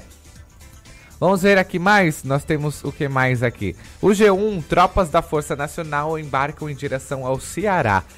Tropas da Força Nacional embarcam nesta quinta-feira, dia 20, ao, no hangar da Polícia Federal em Brasília, em direção ao Ceará. Partes dos agentes viajam em um avião que decolou por volta das 8 horas da manhã e a chegada está prevista para as 10h45 certamente eles já pousaram, né? A outra parte tem embarque marcado para as 15 horas, para as 3 horas da tarde. O envio da Força Nacional para o Estado nordestino foi autorizado pelo ministro da Justiça, Sérgio Moro, após pedido do governador Camilo Santana, do PT. O Ceará enfrenta uma paralisação de policiais militares que reivindicam aumento salarial. Nesta quarta, dia 19, ontem, o senador licenciado Cid Gomes foi baleado quando tentava é, entrar em uma com uma retroescavadeira em um batalhão da Polícia Militar na cidade de Sobral. Lamentável, né, gente? Só é, aí se implorando por um aumento salarial, né, gente? Muito bem, vamos para mais uma, depois a gente já vai para o intervalo comercial. Prefeito Frigo de Nova Veneza assina três ordens de serviço. O prefeito de Nova Veneza, o Rogério Frigo, assinou nesta quarta-feira, dia 19, mais três é, ordens de serviços para três obras em Nova Veneza. A primeira é a pavimentação em piso ao acesso da passarela do Rio Mãe Luzia, no Jardim Florença, com investimentos de R$ 105, é, 105.999,75 da Prefeitura e da iniciativa privada. A segunda ordem, no valor de R$ 35.998,9 centavos, é a terceira. É, é, desculpa, é o serviço da construção da ponte na rodovia é, de né, SC443 no Rio Sanga, na comunidade São Francisco. A terceira é para a pavimentação de Lajota, na rua Frei Eliseu, no valor de R$ 41.490,17 centavos, no distrito de Caravaggio. O ato contou com a presença de vereadores, o Arlindo da Silva, César Augusto Fazeto, Dalto Bortolotto, do secretário de Administração e Finanças, Osnir Gelleri, e representantes da empresa vencedora da licitação. Informações do portal NG Plus, tá bom? Daqui a pouquinho a gente volta, 10h56 da manhã. Você pode ficar aqui com a gente até às 11h30 e a gente volta do intervalo com o quadro Empreende-se com o Taylor Topanotti aqui no seu cotidiano. Para você que ligou agora, sintonizou agora com a gente aqui na Rádio Cidade em Dia, seja muito bem-vindo e tenha você uma excelente quinta-feira. Tudo que está no seu dia a dia está no programa Cotidianos.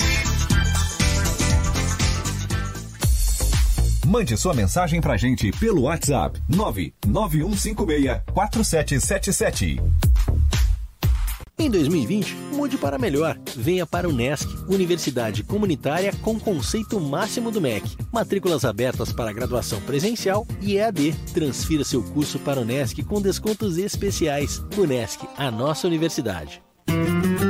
Amor, não fique preocupado, mas hoje à noite eu sonhei com o meu ex. Papai, eu tenho dois namorados e estou pensando em ampliar para Querida, me desculpe a franqueza, mas acho que você engordou. Vovó, aquela sua sobremesa é muito ruim, foi por isso que sobrou. Aquele seu perfume que eu adoro, hum, lembra minha primeira namorada. Aquela sua camisa autografada do Brasil não sumiu, eu dei pro filho da empregada. Eu seu batom e seus vestidos sempre que você está dormindo. A cada dez vezes que a gente namora, em oito delas acabo fingindo. Tem muita muitas coisas que a sua família não precisa saber. Mas se você é doador de órgãos, isso você tem que informar. Seja um doador, avise sua família. Uma campanha da APAR. Uma campanha Grupo Catarinense de Rádios. ZYN 553. Rádio Cidade em Dia. Conteúdo conectado com a sua vida. Dicas para segurança no verão. Corpo de Bombeiros Militar de Santa Catarina. Previna-se, não seja mais uma vítima. Não ande nos costões, você pode escorregar e cair no mar. Se você ingeriu bebida alcoólica ou fez uma refeição recente, aproveite a faixa de areia. Nos postos de guarda-vidas, pulseirinhas de identificação é só pedir ao chegar na praia. Se você foi queimado por água viva, temos nos nossos postos guarda-vidas vinagre. Nos procure. Em caso de emergência, ligue 193. A Time Marketing Digital tem o que o seu negócio precisa: criatividade e inovação para suas redes sociais. Vem com a Time e faça o seu negócio crescer. Entre em contato através do nosso WhatsApp 4899114 0193. Oi, pessoal, eu sou o Ricardo Lopes e estou aqui na Rádio Cidade em Dia, de segunda a sexta-feira, no programa Boa Mistura. Aguardo vocês a partir das 12h30 para debatermos os assuntos mais comentados do dia e abordarmos temas de relevância para a nossa região. Então sintoniza aí no 89.1 FM e segue a gente no youtube.com barra Rádio Cidade em Dia para assistir todos os nossos conteúdos. Não esquece de acompanhar nossas redes sociais, arroba Rádio Cidade em Dia no Instagram, Facebook e Twitter. Rádio Cidade em Dia, conteúdo de qualidade no ar e na palma da sua mão. Tudo que está no seu dia a dia está no programa Cotidianos. 11 horas em ponto, seja bem-vindo ao programa cotidiano. Estamos de volta depois do nosso intervalo comercial. E você que está aqui ligadinho com a gente, obrigado pela sua participação, obrigado pela sua audiência aqui na nossa 89.1 FM. Em Criciúma, a gente sabe que aqui tem sol, aqui o sol resolveu das caras. E olha só, a gente tem participação também no nosso WhatsApp que diz assim: Bom dia, Eduardo, muito calor de novo hoje, hein? É, quando será que volta o refresco? Abraço, Juscelia, João Bia e Jean, do Rio Salto, em, Uras, em Uruçanga. Bom dia a vocês aí de, de Uruçanga, bom dia, Ju, bom dia a todos vocês, obrigado pela participação. Bom, como querem saber, quando terá esse refresco, quando volta a, ao normal e esse calor para. Vamos saber então a nossa informação do clima na cidade com a nossa previsão do tempo da Epagre Cira. Clima na cidade, tudo sobre o tempo. Previsão do tempo para o litoral de Santa Catarina nesta quinta-feira, 20 de fevereiro. Muitas nuvens na região agora pela manhã, com ocorrência de chuva fraca e isolada nas áreas do litoral norte. O sol aparece em algumas aberturas durante o dia, principalmente na parte da tarde. E à noite ocorre chuva fraca e isolada em todas as áreas do litoral. Temperaturas elevadas, com máximas de 30 a 32 graus. E essas temperaturas declinam no, no final do dia com a chegada do vento sul. Esse vento sul mantém as temperaturas mais amenas nos próximos dias, mas com predomínio de sol na região. Os ventos viram para sul-sudeste no decorrer do dia, com rajadas máximas de 50 km por hora. Nas áreas do litoral sul, essas rajadas podem chegar a 60 km por hora. Os picos de onda máximo ficam em torno de 2 metros e até mais elevados nas áreas do litoral sul. E atenção para as condições de mar nos próximos dias. Os ventos devem soprar de sudoeste a sul com maior intensidade e o mar fica de muito agitado a grosso nas áreas do litoral catarinense. Laura Rodrigues com as informações da Ipagre Cirã.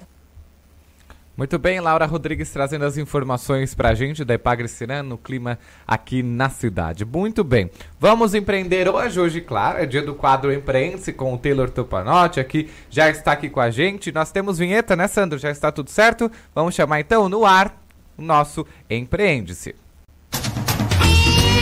Empreende-se, uma visão aprofundada sobre empreendedorismo.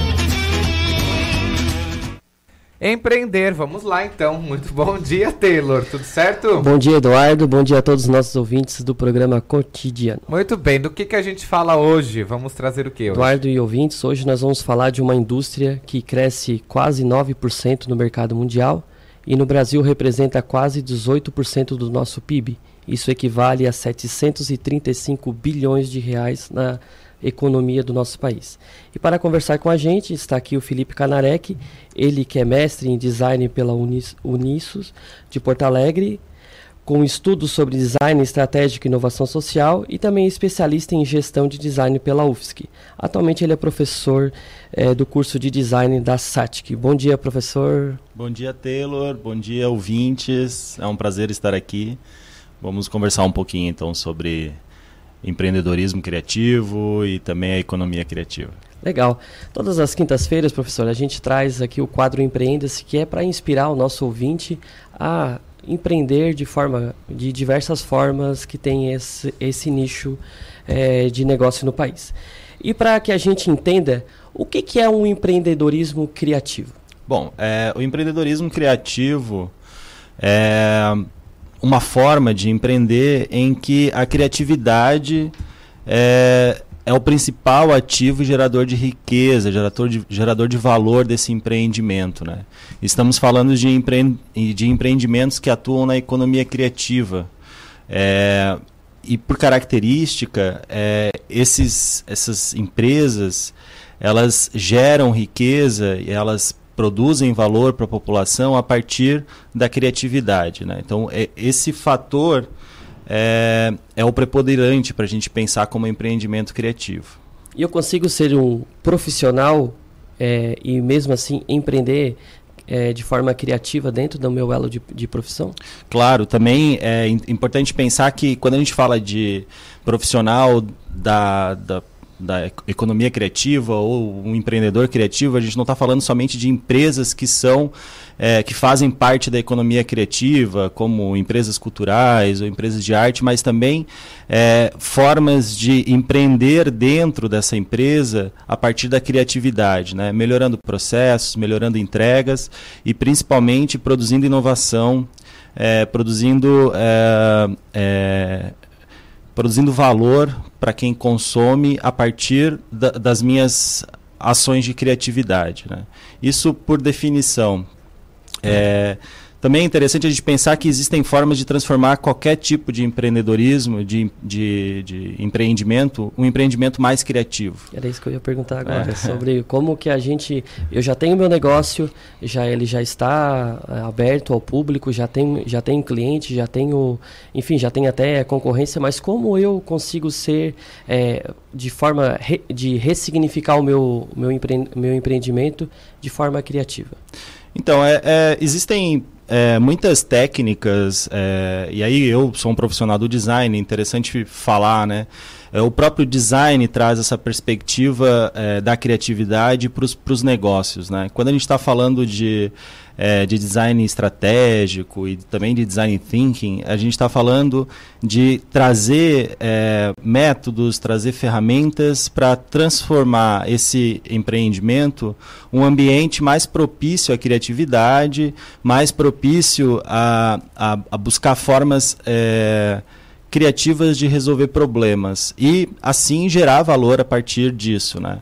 O que é importante a gente sempre pensar que o resultado de toda ação de, de, de, design, assim como o resultado de toda ação criativa dentro de uma empresa, ela deve buscar a geração de valor. Né? Geração de valor não significa somente a riqueza financeira, mas também a forma como eu atinjo as pessoas e a forma como elas recebem isso e transformam, é, vamos supor, é, vamos né, imaginar, ela se torna fã da minha marca ou ela se aproxima da minha marca, né? Isso é gerar valor para quem quem recebe. Em troca, isso vai me gerar riquezas, né?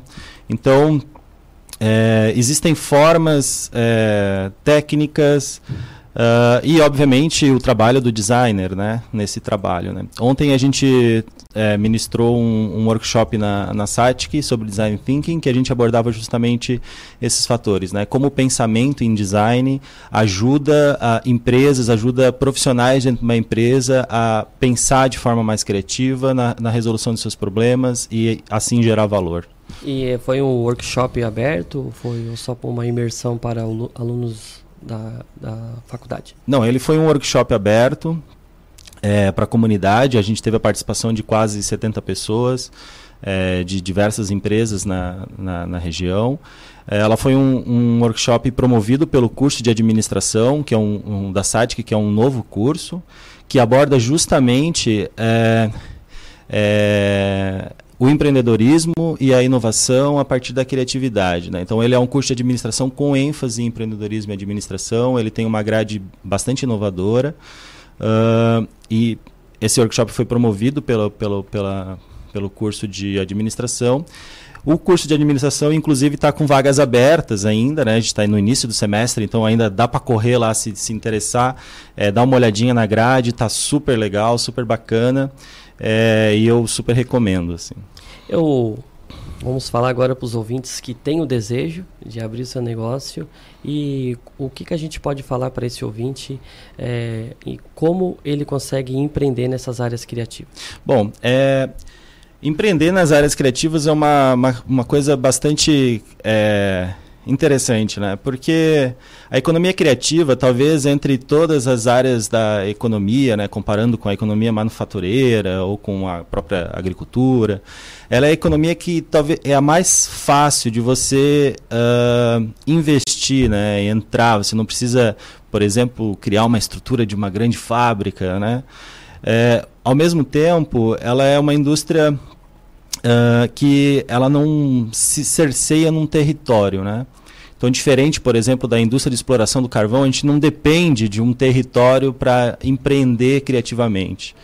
Então a gente a gente está falando, por exemplo, de designers que montam suas agências é, na internet e de repente estão estabelecidos em Criciúma e prestam serviço para empresas da Irlanda e que de repente no outro dia está fazendo um trabalho para outra empresa do Nordeste, ou seja, é, não existe essa é, dependência de um certo território. Isso faz com que é, o próprio empreendedor, empreendedor criativo ele escolhe onde ele quer estar, né?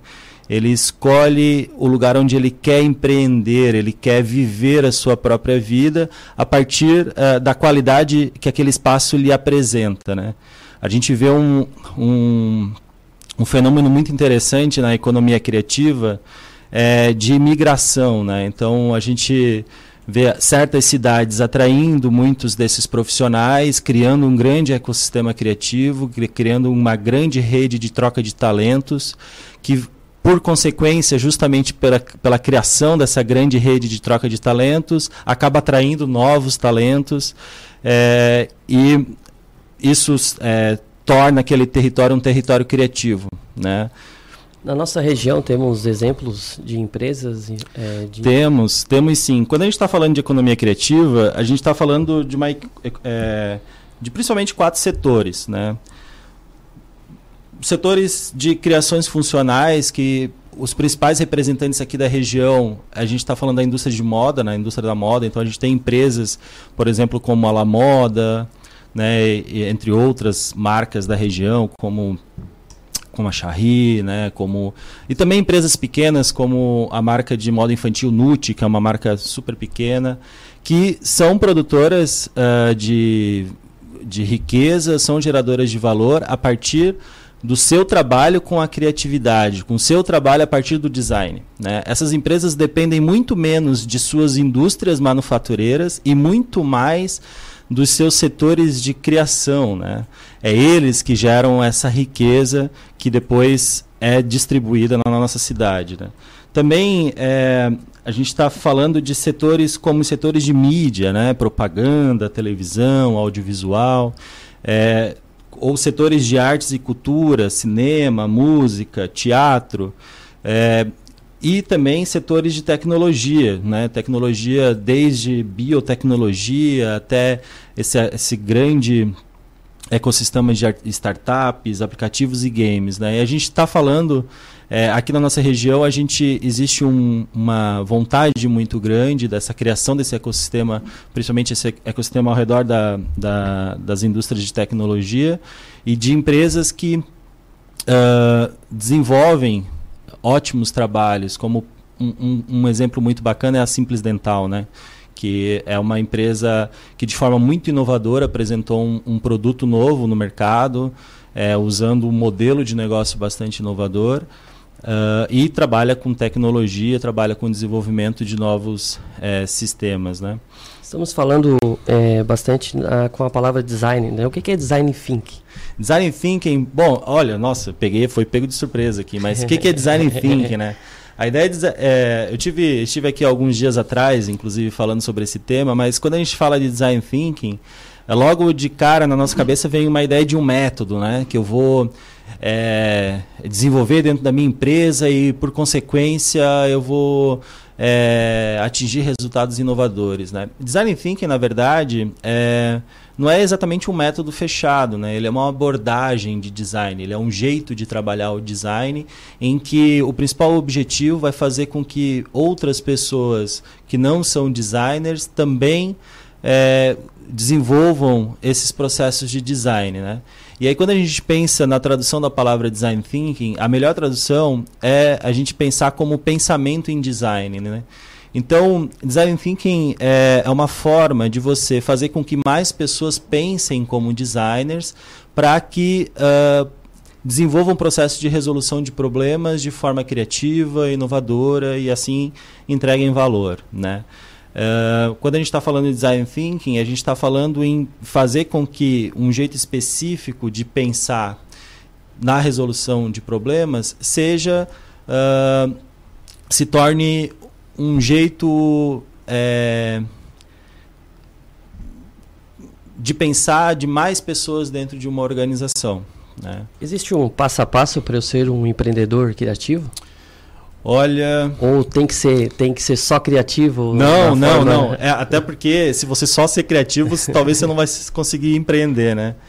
O empreendedor criativo, uh, eu acho que não existe um passo a passo, né? É muito difícil dar um passo a passo, mas a principal dica para um, empreendedor criativo é ele acreditar nas suas capacidades de geração de valor a partir do, do que ele tem de, de, é, de produto criativo, né? Se a pessoa é um músico, né? se ele é um músico e ele quer empreender na área criativa, ele tem que acreditar que a sua produção musical, o que ele entrega de, de criatividade, ele é suficiente para gerar valor, ele é suficiente para tocar as pessoas e isso gerar riqueza, né? E ele empreender nesse, nesse ramo, né? Mas assim como qualquer outra área do empreendedorismo, é, quando a gente está falando de empreendedorismo criativo, a gente está falando de risco, a gente está falando de muita criatividade, porque todo empreendedor é criativo, né? Exatamente. Não somente é, muita criatividade, muita é, muito muito vontade de conhecer, de saber, de aprender novas novas coisas também, né? Então é, empreender na área criativa é, não dá para delimitar um passo a passo, mas o que eu acredito como, como seja o principal a principal dica é, é acreditar no produto criativo que você tem e buscar formas de, de viabilizar ele né, é, a partir de, é, de investimentos e tal, para buscar os, os clientes. Né? E sabendo que não existe um terreno fértil para ter um, um, ser um empreendedor criativo, né? Você mesmo falou isso aqui. É, mas a, a, nossa região, a nossa cidade, ela, ela, as empresas, os empreendedores vê com, como uma terra fértil para implementar e implantar os seus negócios aqui? Olha, eu, eu a, a, leitura que eu faço é, da cidade de Criciúma e da região sul é que ela sempre foi uma região empreendedora, né? uma, uma região que empreendeu pela necessidade, mas também muito pela oportunidade. Né? A gente, é, talvez mesmo sem saber, a gente construiu algumas das indústrias é, mais fortes do Brasil, do Estado, dentro da economia criativa, que trabalha com design, por exemplo lá atrás sem saber que a gente estava trabalhando com design, que é, a, que é a indústria da moda, a indústria da cerâmica. Né?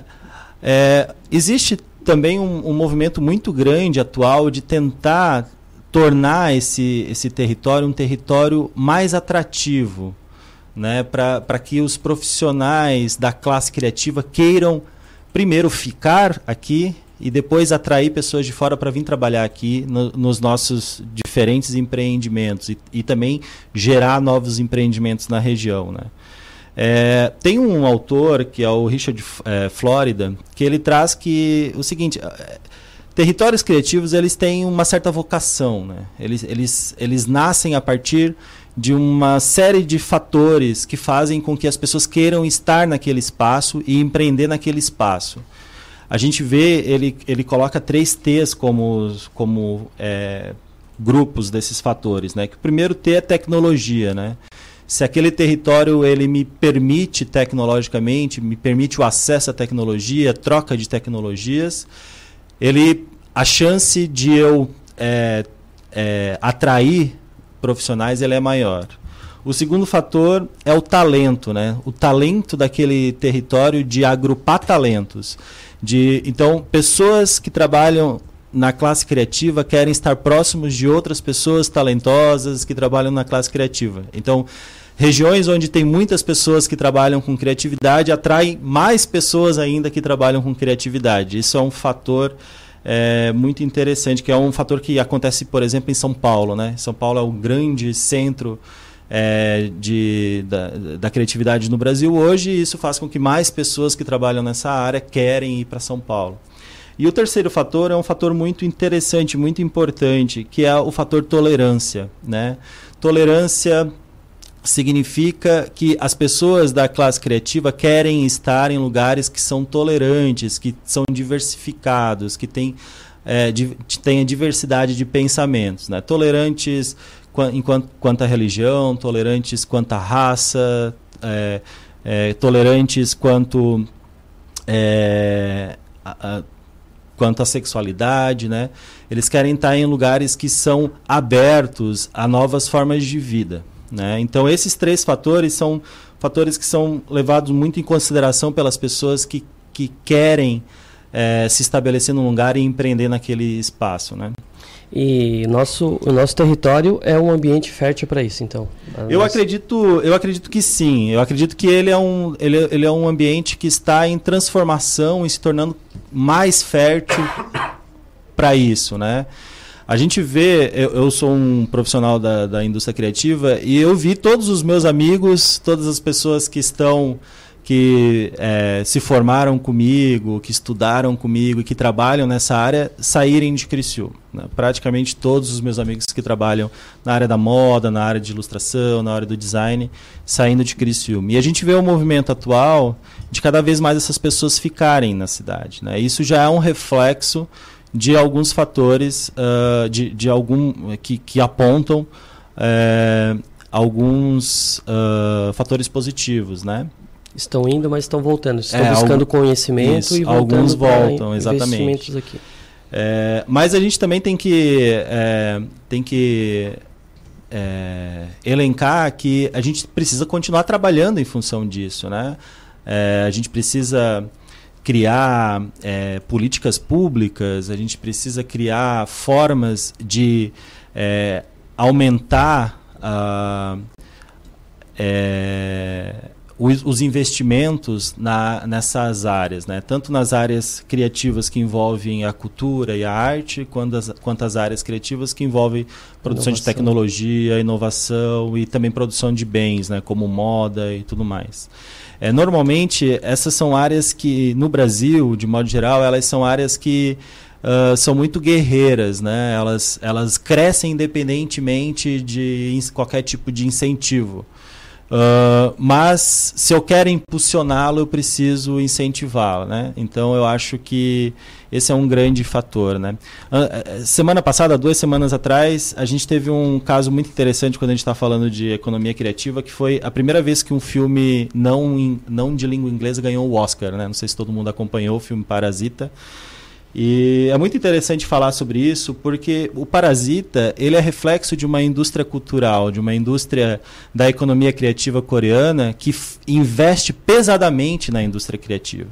Né, que, que investe pesadamente tanto na produção de cinema, mas também na produção de outras áreas criativas, né? Que é Tecnologia, games, exatamente. né? Até agora sobre o, o é, é, a indústria 4.0, que o programa acabou de abordar sobre isso, que também faz parte dessa indústria de jogos, games, cinema, enfim, interação, cultura. É, tem alguns autores, né, pesquisadores, que apontam que a, a economia criativa será o grande motor de geração de riqueza da indústria 4.0. Né? Principalmente porque os principais ativos de valor dentro da economia criativa são os direitos autorais, as marcas, patentes e etc.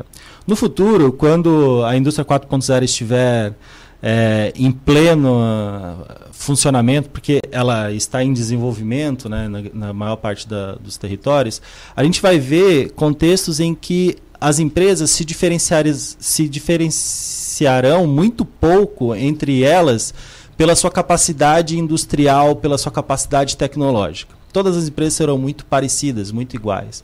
O que vai determinar o sucesso de uma empresa eh, perante a outra vai ser a sua capacidade criativa de gerar riqueza a partir das suas patentes, a partir dos, suas, dos seus produtos e etc. E tal. Além disso, a gente vê eh, com a indústria 4.0 é, uma transformação completa no mercado de trabalho. Né? Então teremos muito, é, muito mais pessoas trabalhando em outras áreas que sequer conhecemos, né? E muito provavelmente as áreas culturais serão algumas dessas áreas. Né? Existe um autor que diz que a indústria 4.0 ela vai criar um novo ciclo de ociosidade. E essa ociosidade pode gerar riqueza a partir da cultura, a partir da, das artes de modo geral. Legal.